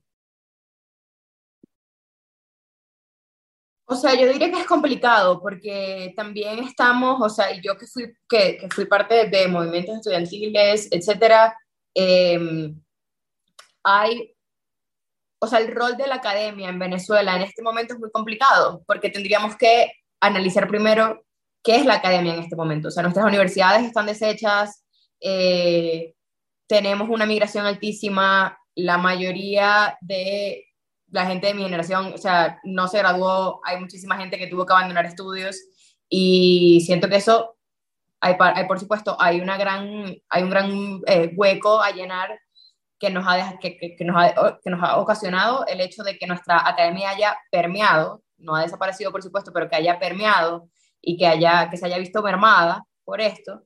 Em, eso por un lado, y por otro lado, o sea, creo que genera ciertos huecos que también, de nuevo, siento que hay mucha gente haciendo activismo un poco como sin vicios, ¿no? Un poco menos desde la ideología y más desde, bueno, esto es lo que tenemos que resolver.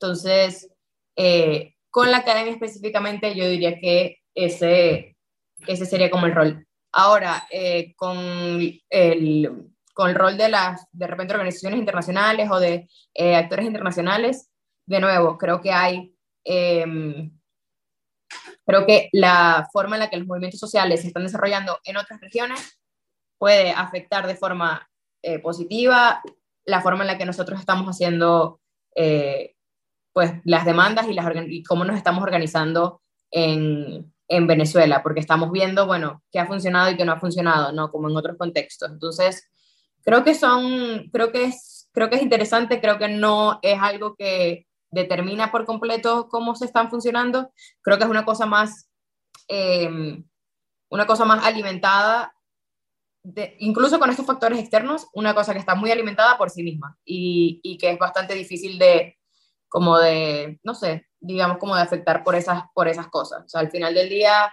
eh, con academia y academia, bueno, las mujeres las matan, las violan, etcétera, etcétera. O sea, se, trasciende un poco más eh, estos factores externos, digamos.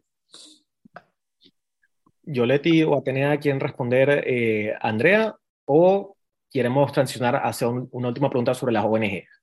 No, bueno, yo, quisiera decir que... Ah, bueno, yo le digo. No, no, por favor. Eh, siempre, siempre hace bien y ayuda eh, y la solidaridad y el apoyo internacional. Ningún país ha podido superar obstáculos y dificultades críticas como la que tenemos nosotros solos.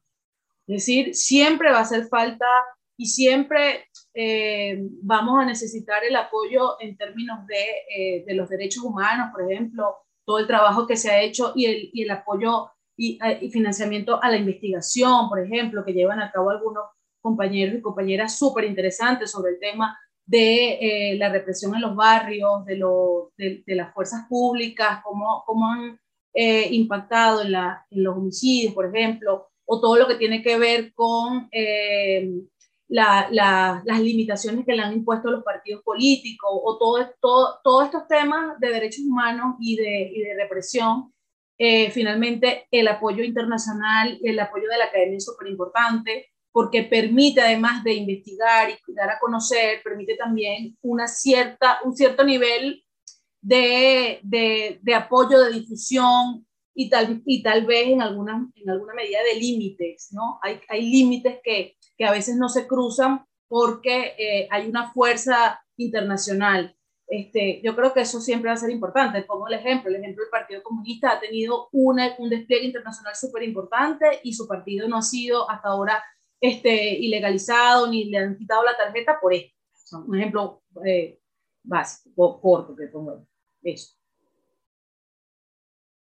Um, Juan, recuérdame, eh, ¿era el rol de la Academia de la Comunidad Internacional respecto a la libertad de expresión? Sí. Eh, ¿Me escucho? Sí, eh, la, em. la, pregunta puntualmente es, ¿cuál es el rol de los actores como la comunidad internacional o la academia para coayudar a los movimientos sociales a combatir el contexto de represión a la libertad de expresión? Ok. ajá, bueno, una, una, primera cosa que yo diría es que el mundo académico venezolano, justamente a pesar de, de, las muchísimas dificultades en las que se vive, sigue siendo un mundo académico muy comprometido. Este, y a esto me refiero también con el tema de, la de, la potencialidad de las diásporas, en el sentido de que efectivamente, o sea, muchos profesores, investigadores, etcétera, venezolanos, este, jóvenes, doctores, etcétera, estamos por fuera, pero justamente eso se, ese, ese estar por fuera también ha sido un compromiso con el hecho de que siga viviendo una investigación sobre Venezuela, captando los medios que desde afuera logramos captar para poder continuar, eh, seguir pensando a Venezuela.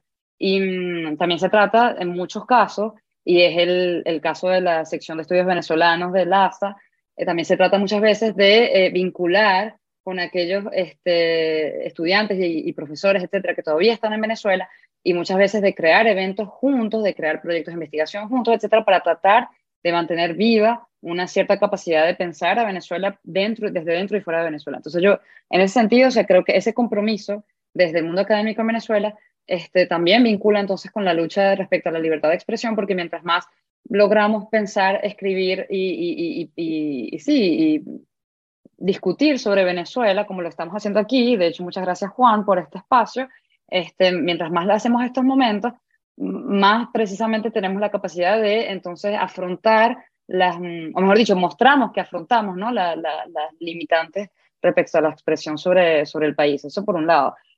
Ahora, la comunidad internacional, este, los movimientos sociales, la libertad, la libertad de expresión es otro gran tema porque, porque también depende de quién metemos dentro de la comunidad internacional, etcétera. Y entonces allí este, creo que simplemente colindaría con lo que dice Atenea, o sea, o sea, los apoyos internacionales son múltiples, o sea, usualmente pensamos a comunidad internacional y pensamos en las organizaciones internacionales o, o los grandes, las grandes coaliciones de países como la Unión Europea o los países de gran, de gran capacidad económica y, política, como no sé, decir Estados Unidos, para otros será Rusia y China, etcétera. O sea, eso solemos pensarlo, pero también en la comunidad internacional hay muchos otros actores, hay movimientos, hay partidos, hay asociaciones, hay organizaciones populares, hay este, mm, organizaciones filantrópicas, etcétera. Entonces, o sea, el hecho es que, como dice Atenea, esa potencialidad este, política y social que está en el afuera es esencial para mantener vivas muchas de las estructuras que están tratando de vivir adentro de Venezuela. El problema está en que efectivamente hay luchas por la captación de esos apoyos internacionales. Y, dentro de esas luchas, entonces hay competencias entre los actores dentro de Venezuela que están tratando de captar esos apoyos internacionales. Y además de eso, no todos los actores internacionales tienen las mismas capacidades de apoyo. Y por, lo, por eso es que se imponen algunas figuras organizativas frente a otras porque a diferencia de, eh, o sea, hay, hace, hace decenas de años que se estructura una cierta comunidad internacional a partir efectivamente de la figura asociativa de ONG, y en ese sentido, pues hay que aprender, por ejemplo, de los compañeros en Colombia que durante mucho tiempo tuvieron sus organizaciones y al mismo tiempo crearon las figuras ONG para poder captar esos apoyos internacionales, por dar un ejemplo. Una última pregunta sobre el tema de ONG para saltar ya a otro y leer un par de comentarios más también. María Pilar García Guadilla dice, esta presión por transformarse en ONGs para recibir financiamiento, dadas las precarias condiciones de los, de los participantes, eh, no, ha tenido, no ha tendido a desmovilizar a los movimientos sociales.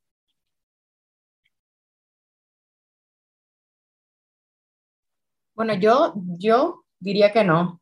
Eh, por múltiples razones. O sea, primero, eh, em, el tema ONG en Venezuela es muy complicado porque tenemos una gran cantidad de dificultades, o sea, y se ha ido legislando a través de los años, no solamente ahorita, eh, alrededor de las figuras de las ONGs. Y em, desde mi experiencia en la calle, mucha gente, uno no se puede, no, se, no, no, tiene las capacidades para, para para organizarse como una ONG eh, por la cantidad de, bueno, de, requisitos que, que, tiene, y dos, mucha gente se niega a hacerlo. Eh, como decía Yoletti, hay un rol muy específico, muy necesario, em, a través de, de, las ONGs que se hace, pero, y bueno, por supuesto que necesitamos, o sea, hay diferentes modelos dentro de estos movimientos, hay diferentes modelos de organizarse y organizarse como una ONG es uno de esos modelos, un modelo válido. Eh, pero también hay otros tipos de, de organizaciones y de, de, asociaciones que no necesariamente eh, buscan como eh, este tipo de figura de ONG y que de hecho desean voluntariamente no organizarse como ONGs. Hay cualquier otro tipo de asociaciones formalizadas y no formalizadas. Entonces, creo que em, nos habla más de que, bueno, es complicado sobrevivir, en especial siendo activista en Venezuela, eh, o sea, ser activista en Venezuela es un trabajo que no es remunerado, es un trabajo de tiempo completo, en el que, bueno, tenemos que, en especial las personas que estamos muy involucradas dentro, eh, eh, pues toca resolver cosas que, que, se vuelven complicadas y que la figura de la ONG las facilitaría. Pero también creo que mm, mientras haya eh, intereses más allá de, más o sea, mientras haya como intereses, no diría comunes, pero digamos como urgentes, importantes, que atraviesan eh, este otro tipo de cosas em, que las ONG no pueden cubrir, o sea, cosas de campañas para cambios legislativos y todo este tipo de cosas que requieran em, gente que no esté eh, atada a donantes, que no tengan que cuidar lo que dice. Siempre mientras siempre esa figura exista, mientras siempre exista esa necesidad de hacer denuncias, de hacer eh, protestas, de hacer etcétera, va a existir eh, una parte de, estos movimientos que no va a estar organizada o, compuesta como una ONG y que va a ser igual de, importante en la participación política. Aquí hay una pregunta muy interesante y Atenea me interesaría que si pudieras quizás responderla tú. Eh, Ralph Van Roy pregunta, el enfoque en las misiones y los consejos comunales. ¿Implica esto una estrategia para desatender a los movimientos sociales de parte del gobierno de Maduro? Mm, básicamente, el gobierno de Maduro, la política de consejos comunales y de misiones es muy pobre. Es decir, es una política muy pragmática e instrumentalizada, ¿no? Eh, los movimientos sociales que atiende el gobierno de Maduro están identificados y, y yo creo que básicamente los consejos comunales han dejado de, de, de, ser interesantes porque no se, puede, no se pueden atender, digamos de una manera, ¿no? Eh, eh, hay, una, hay una, digamos, una atención política que no, hay, no es para nada desdeñable, pero eh, más allá de eso, no, es, muy pobre la, la, política que hay.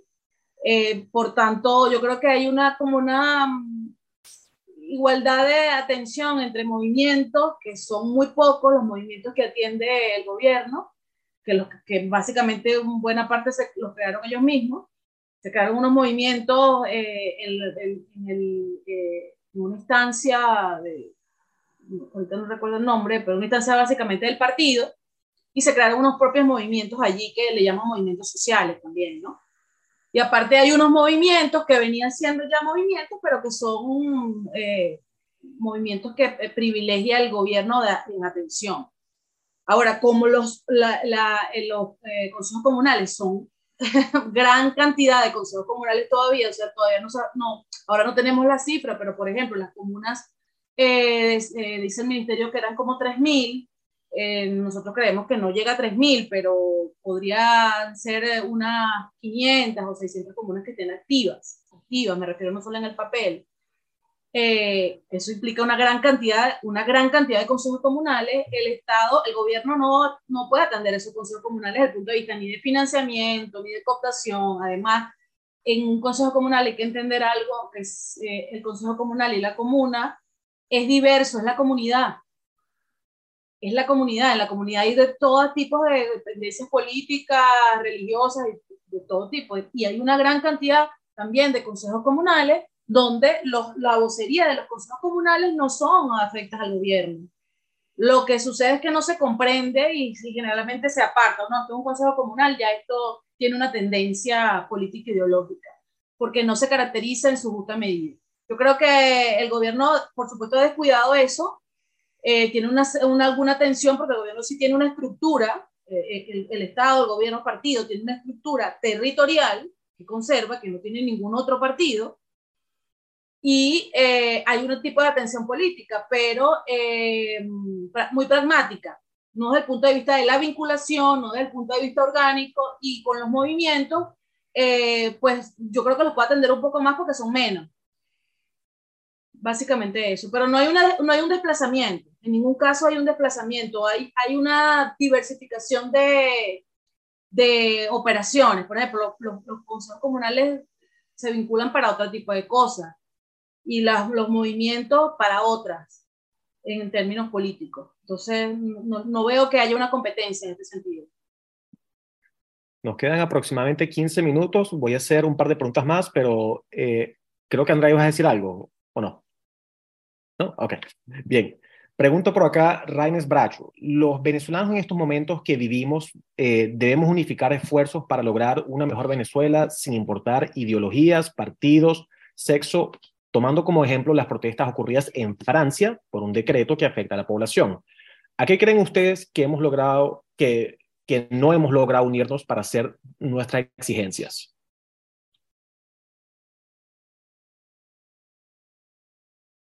¿Puedes repetir la, la, el final de la pregunta? Disculpa, que no entendimos bien.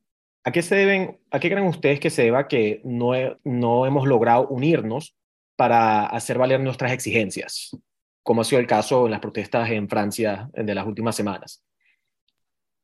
O sea, habría que ver que, a qué nos referimos con valer nuestras exigencias. O sea, una cosa eh, que me parece fundamental en la, en, la forma en la que los movimientos sociales en el siglo XXI se han, eh, eh, digamos, desarrollado en Venezuela, es que incluso en países como, o sea, en países como Francia, por ejemplo, sigue dentro de exigencias que puedan haber y que puedan hacer y que haya muchísimas fallas de parte del Estado, hay todavía cierta separación de poderes, todavía hay ciertas estabilidades democráticas que Venezuela pues ha ido perdiendo. Entonces estamos ahorita en una suerte de terreno baldío en la que no sabe nadie quién, a quién ni, ni a quién pedirle eh, y en el que todo es un misterio y una sorpresa. O sea, entonces em, es, muy, es muy difícil comparar a Venezuela políticamente con otros países porque estamos ante un país que tiene un comportamiento muy específico em, y que sigue, sigue un poco como eh, desarrollándose y cambiando eh, en, en, ese momento. Creo que eso y también, bueno, que tenemos, o sea, eh, nuestro país, por la forma en la que se ha ido desarrollando estos últimos años, ha creado una serie de exigencias tan largas que, bueno, que nos va a tomar mucho tiempo em, convertirnos o, bueno, o de repente reestabilizar eh, un poco la situación en Venezuela, eh, no solo política, de vida en general, o sea, volver a ser eh, un país que está un poco, digamos, a la par con, sus, con, con, otros países de la región o que está incluso liderando con otros países de la región como lo fuimos hace, hace nada, hace 20 años, ¿no? Entonces, em, creo que la falta de organización es el problema principal, o sea, no, no, no es como no es como que, bueno, pero es que ¿qué se debe a esa falta de organización? Bueno, estamos bastante dispersos, eh, tanto física como, como mentalmente. Entonces, em, creo que va a tomar un buen rato que, que tengamos eh, la para, para como ir pegando estas piezas y eso va a tener mucho que ver con la forma, con la forma en la que la ley es desarrollada, practicada, reforzada en Venezuela? Yo honestamente no estoy de acuerdo con el hecho de que los venezolanos no se reúnan a exigir, o sea, es todo lo contrario, creo que esta, este panel demuestra que los venezolanos tienen muchos lugares, momentos, este, espacios en los cuales se reúnen para exigir. O sea, e, eso es una de las, para mí es uno de los principales problemas, ¿no? Es la idea de ver es decir, las situaciones individuales tienden a ser usadas como punto de análisis para las situaciones generales. Y obviamente eso no quiere decir que las dificultades en Venezuela no estén, no se estén viviendo y no se estén sufriendo. Pero de allí, a partir de allí, a concluir que los venezolanos no se organizan y no se unen para exigir y para lograr cosas, o sea, eso es no ver justamente todo lo que los venezolanos sí hacen para unirse y exigir y construir cosas, este, ya sea históricamente o hoy en día la efectividad de esa organización y de la unión al respecto efectivamente depende en, muchos casos del contexto y este, hemos hecho hasta ahora cierto diagnóstico ¿no? de una cierta debilidad este, de algunos sectores este, de la sociedad organizada, unas ciertas potencialidades de otros sectores. Hemos visto también que el contexto nos cambia tanto en la capacidad como eh, que, que tienen las organizaciones para, para para construirse, para financiarse, para funcionar, porque los interlocutores nos cambian, o sea, en un momento pueden ser los estados, en otro momento pueden ser las organizaciones internacionales u otras instancias internacionales. Entonces hay un, movimiento amplio de las, de, las, de las condiciones a partir de las cuales nos podemos organizar para exigir. Aún así, la sociedad venezolana se, se, se, acomoda, lo demuestra y, y, lo, y lo hace y lo sigue haciendo. Yo pienso honestamente que la situación venezolana sería muchísimo más grave si efectivamente los venezolanos no, no, no, estuviéramos justamente construyendo en mínimos contextos este, organización, organización y solidaridad. Este, y eso es algo que para mí es como, como central, o sea, no olvidar lo que sí sucede o no, no um, ocultarlo a partir de, de, las vivencias personales que efectivamente pueden ser duras, pero que no deberían eso, hacernos olvidar lo que sí, lo que sí hacemos, pues. Este, y hay una, una cosa que quería decir respecto a, al tema de los consejos comunales y las comunas, y creo también que, este, no sé, Atenea, qué, qué opinas al respecto, pero creo que en su momento la figura CLAP también fue como una figura muy de desmovilización de lo que había de contenido político en, esos en esas organizaciones estilo consejos comunales y comunas. Es decir, cuando, mm, cuando se instala la figura CLAP, de cierta manera es como que se impone este, esta gestión de la caja y el hecho de dar lo necesario. Bueno, que, o sea, honestamente eh, se entiende ¿no? que, que eso haya tomado un rol muy importante, pero también parece que tuvo de cierta manera una capacidad también de desplazar otro conjunto de preocupaciones y de, y de, y de logros ¿no? dentro de esos espacios de organización localizados a partir de la focalización estricta en la caja y en la repartición de, de, de, la caja. Sí, sí, estoy de acuerdo contigo. En el caso de los CLAP, nosotros siempre lo apuntamos. Es un dispositivo de control social muy, muy eficaz. Y eh, además de esto, ahí se dio una contradicción eh, bastante fuerte entre los modos de organización, porque la organización de los CLAP es una organización totalmente vertical y definida por el partido y por el Frente Francisco Miranda. En el caso de los consejos comunales y las comunas, lejos lo que la gente pueda pensar, que la gente que no estudia a fondo los consejos comunales y las comunas, hay una diversidad que se debate en asamblea. Es decir, eh, la gente vota en asamblea y se, y se eligen a los voceros. En cambio, en los CLAP no, no ocurre eso. Eh, esa contradicción del ejercicio de la democracia y de las formas organizativas verticales y horizontales se dio en el seno de las comunas y de los consejos comunales donde había una fortaleza orgánica, ¿no? una fortaleza real y un, un cierto grado de autonomía. Eh, yo efectivamente creo que en Venezuela hay, hay un ejercicio de organización y de movilización eh, súper vigorosa e interesante que cada vez para mí va a más. No es casual que hay más de 120 trabajadores y trabajadoras presas por manifestar, no es casual, no ocurre porque, que hay una cantidad importante, que no sé cuántas ahorita, de, militares también presos. Eh, eso, además de eso, a pesar de eso, de esa, de esa limitación y de, y, de ese riesgo, las, eh, las organizaciones populares, eh, las organizaciones de la sociedad siguen construyendo espacios y hay espacios muy interesantes de construcción y de plataformas de construcción de articulación entre movimientos que para mí va a más y por supuesto que tenemos que apuntar a la, lo que yo insistí, en, la, en, la, en trascender las contradicciones que hay para poder avanzar en esa diversidad, construir la unidad para, para, por supuesto, salir de la crisis profunda que tenemos como país. Tenemos ese reto todos y todas. Voy a leer una última pregunta y después una pregunta de clausura que me gustaría que todas respondieran. Eh, la última pregunta del grupo ¿Tendrían algún ejemplo reciente en el que movimientos sociales en Venezuela hayan logrado irrumpir y transformar alguna realidad, por ejemplo, en el sector educación, cultura, economía o cualquier otro?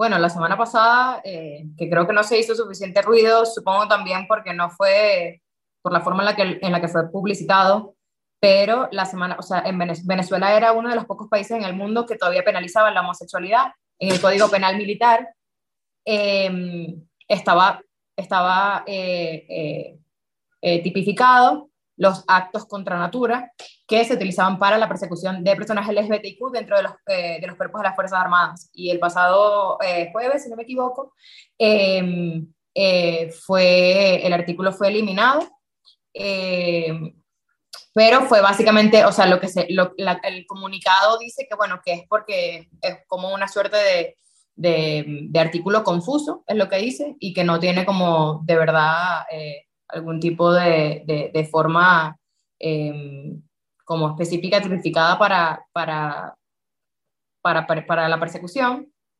pero que a pesar de que no se está haciendo porque, bueno, porque es que esto es lo que hay que hacer porque está mal perseguir a la gente LGBTQ, sino simplemente ellos dicen que es porque no tenía sentido, eh, la forma en la que estaba puesto el artículo, pues es eh, una bandera que se ha llevado por mucho tiempo en el activismo LGBTQ y por el que se ha presionado muchísimo. Entonces, em, son cosas que, em, en el que uno puede ver que las presiones sociales, o sea, eh, se han ido, si, han, si, han, si han, tenido de repente impactos reales en eh, la, en, la forma en la, que, en la que estamos construyendo estas cosas en Venezuela. Sí, yo creo que hay cosas que mm, no se promueven tanto y bueno, también hay cosas a nivel que pueden ser más comunitarias más pequeñas, pero que son, eh, eso no le quita la importancia para las comunidades. Por ejemplo, eh, el tema de la explotación del carbón se paralizó por la movilización de los indígenas en el Zulia y fue muy interesante, muy importante el trabajo que hicieron allí las comunidades Yupa, Barí, hay, hay un esfuerzo mancomunado y estuvo la sociedad también la eh, algunas ONGs que, que, participaron, ecologistas, ambientalistas. Eso ha sido bastante importante. En el tema ambientalista, generalmente se ha movilizado una gran cantidad de gente para paralizar la explotación en, algunos, en, algunos, eh, en algunas regiones. Y bueno, no, a veces no sale, pero eh, no sale mucho, pero eso, eso creo que tiene un impacto. La otra cosa es que eh, hay experiencias muy, muy importantes y novedosas del tema alimentario, el tema agroalimentario en el área rural, que no se conoce mucho y no se, y no se, este, no se, no se explica en los medios, pero por ejemplo, eh, hubo una, una, un premio que se le otorgó a la organización Pueblo a Pueblo, que es una organización de campesinos y campesinas, por eh, eh, sembrar y distribuir entre comunidades agrícolas rurales y comunidades de la ciudad eh, también hay comunidades, eh, hay comunas donde, por ejemplo, la comuna eh, Padre Juan Bautista Viseño en Carora, que tiene unas jornadas de siembra y de distribución e intercambio de sus productos por otros productos que no, que no generan ellos y que eso ha, ha generado un bienestar para las comunidades que forman parte de la comuna. Y así podríamos enumerar varios. Hay una comuna también en Caracas que hizo un, una, un, un, sistema de, de, distribución de medicamentos a través del apoyo internacional y nosotros mismos hicimos a través de del apoyo internacional también con sindicatos en Massachusetts, hicimos una, una, un, una digamos, financiamiento a, a, a, personas que tenían problemas de salud y logramos beneficiar y apoyar a algunos compañeros y compañeras de las comunas que tenían problemas eh, de salud y que no tenían recursos. Y así podría nombrar muchas cosas donde eh, podría ser eh, tal vez la, el compañero que pregunta, la compañera eh, espera que haya un cambio en la nación y que el movimiento haya generado ya un cambio, pero creo que los cambios y, los, y las transformaciones que hay desde el orgánico son duraderos, así sean pequeños, así, así impactan en una comunidad, son supremamente importantes en el ejercicio del poder. Si no está eh, Adelante, Yoleti. Ah, perdón. Ah, perdón. Vale. No, bueno, este, termino solamente con decir, o sea, yo sé que hemos hablado al respecto con, con cierta dificultad y ciertas críticas, pero el hecho de que haya una estructura humanitaria en Venezuela hoy en día no es una decisión unánime y estrictamente voluntaria del gobierno de Maduro. O sea, entiéndase que la llegada de una amplia estructura de actores humanitarios en Venezuela, de una cierta atención hacia el tema venezolano a nivel internacional, está en buena parte dado porque hay organizaciones de distintos espacios y distintos discursos venezolanos que han llamado la atención hacia Venezuela. Entiéndase académicos, entiéndase organizaciones populares, entiéndase asociaciones, etcétera, etcétera, etcétera. Entonces, creo que, o sea, como que hay una clara realidad venezolana que demuestra a nivel un poco más macro también, que me parece muy importante mantener todos los niveles, pero en ese nivel macro demuestra la, la, la, la importancia y la potencialidad de la organización entre venezolanos. Y dar un ejemplo, entre comillas, más pequeño, pero no tanto, y es que en Francia, este, una asociación de venezolanos se organizó para solicitar que el Estado francés reconociera el hecho de que los venezolanos tenemos dificultades para obtener nuestros pasaportes, lo cual implica dificultades para renovar las estadías legales acá. Bueno, las estructuras, aparte que, que, que sirvieron para eso, son complejas, pero el hecho es que finalmente este, se reconoce ¿no? el hecho de que hay una dificultad para la obtención de los pasaportes y por lo tanto protege eso a los venezolanos que están por acá. Si nuestro intérprete eh, Lorena nos permite un par de minutos más, me gustaría que cada una cerrara eh, con las, respondiendo a la siguiente pregunta. Y tiene mucho que ver con lo que planteó, planteaba tenía en su presentación, que es este quiebre que ha significado de un límite de la democracia liberal por una que el expresidente Chávez llamaba participativa y protagónica. Y hablaba de la necesidad de fortalecer la autonomía de los movimientos. Incluso Atenea fue más allá y, esto a mí me llamó mucha atención, que es de ampliar la plataforma para incluir otros movimientos, ONGs, partidos, etc. ¿De qué forma se puede manifestar, manifestar esto en la Venezuela del 2023? O mejor dicho, ¿de qué forma pueden los movimientos sociales trascender la polarización?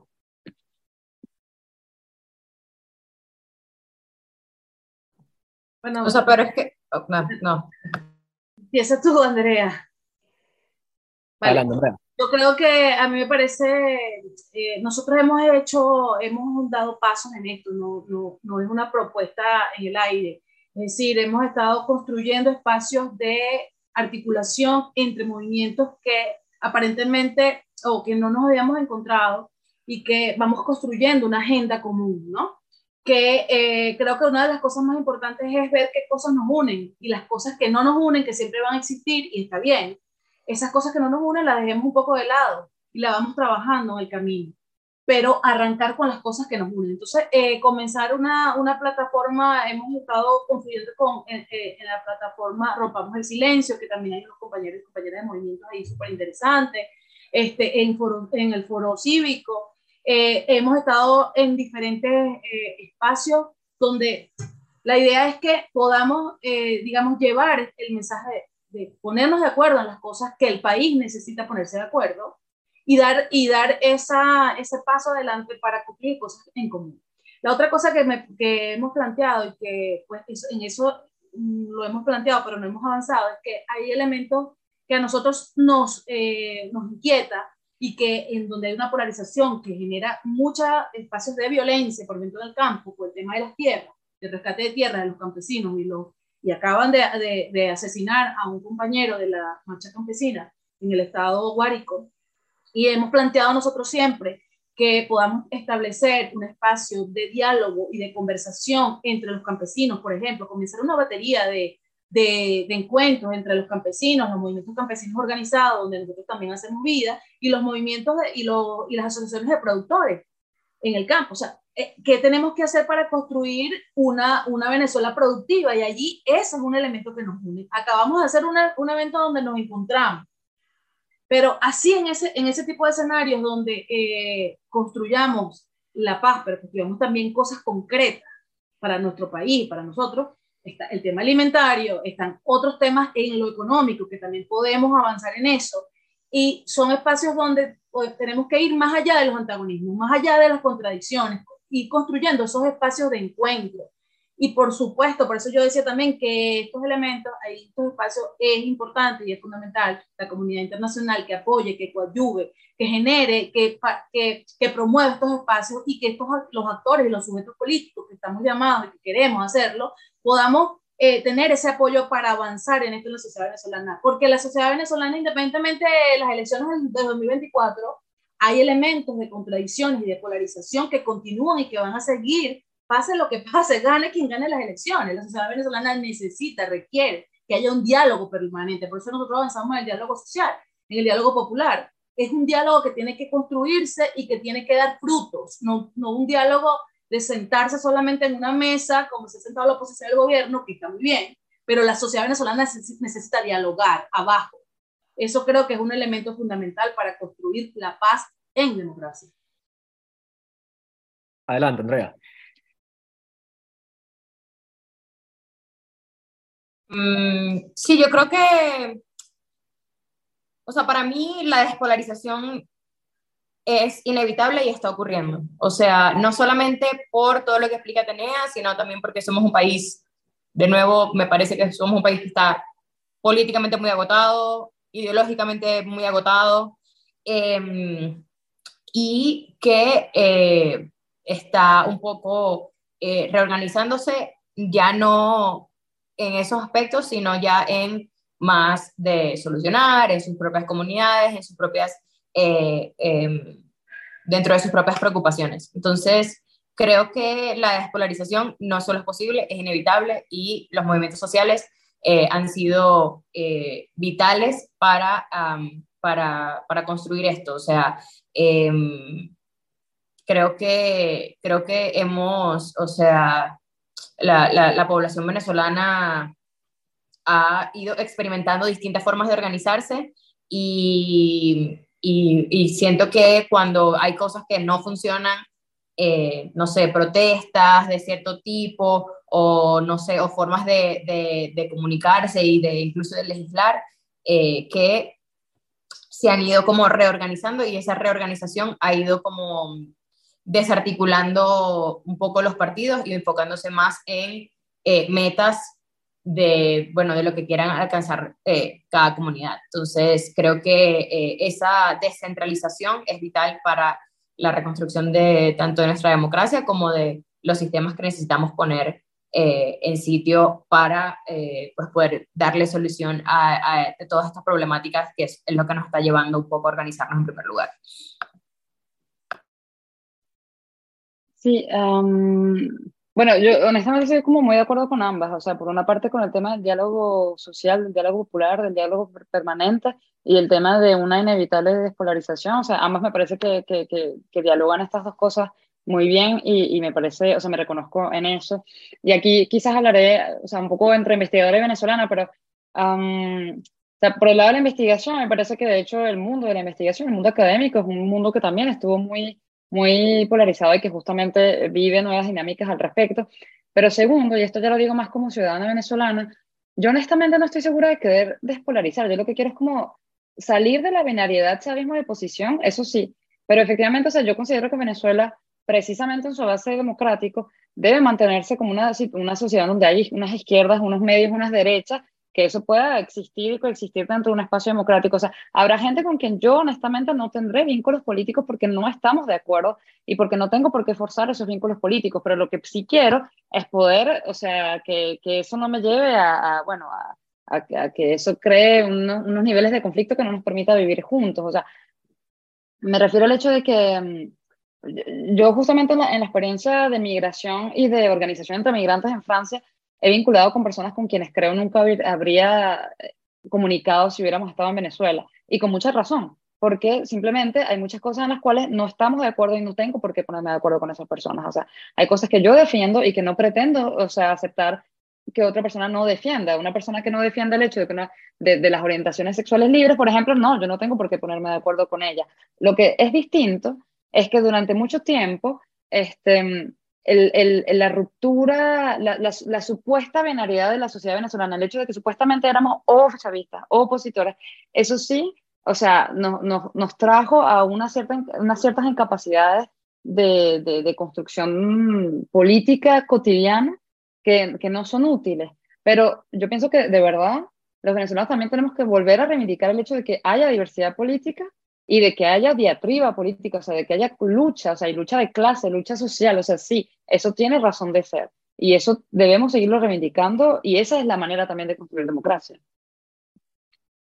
Sí, yo para mí la despolarización va más, a, más hacia, o sea, la despolarización no la veo como, como, como volvernos una cosa uniforme, sino todo lo contrario, o sea, que haya un espacio para discusiones eh, en el que todos tengamos el espacio, en que no sea como, bueno, una versión versus la otra, sino que en el que haya, en el que exista eh, este tipo de discusiones, eh, por supuesto, respetando ya leyes y derechos humanos normales habidos y por haber, em, que haya, que, que, volvamos a tener un espacio en el que todos nos podamos comunicar y podamos como debatir y discutir, porque una de las cosas, académicamente hablando, que nos ha estancado como país es la falta de, discusión, es la falta de debate, es la falta eh, de, de, repensar ese tipo de ideas y que es supremamente necesario tanto como país, como sociedad, como, como personas. Bien, desafortunadamente se nos acabó el tiempo. Eh, yo creo que esta conversa podría ir por un tiempo mucho más largo. Si María Albert hubiera, se hubiera quedado acá, quizás tendríamos que, haber hecho el tiempo doble. Pero eh, en ese orden de ideas, verdad, quiero agradecerle a todos, eh, no solo a los participantes, sino a todos a quienes sintonizaron.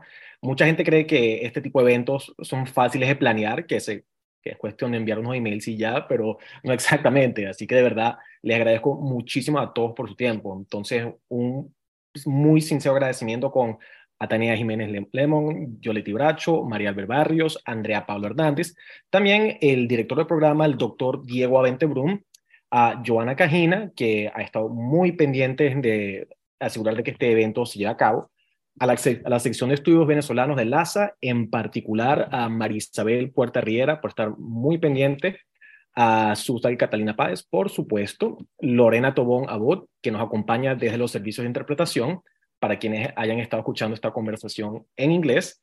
También Eden Hailu, Heather Guíez, Alejandro Velasco y al resto de nuestros copatrocinadores del programa de estudios latinoamericanos de The George Washington University, LATAM, AGW y NACLA Report on the Americas. Con eso dicho, muchísimas gracias a todas y estaremos en contacto. Que estén todos muy bien.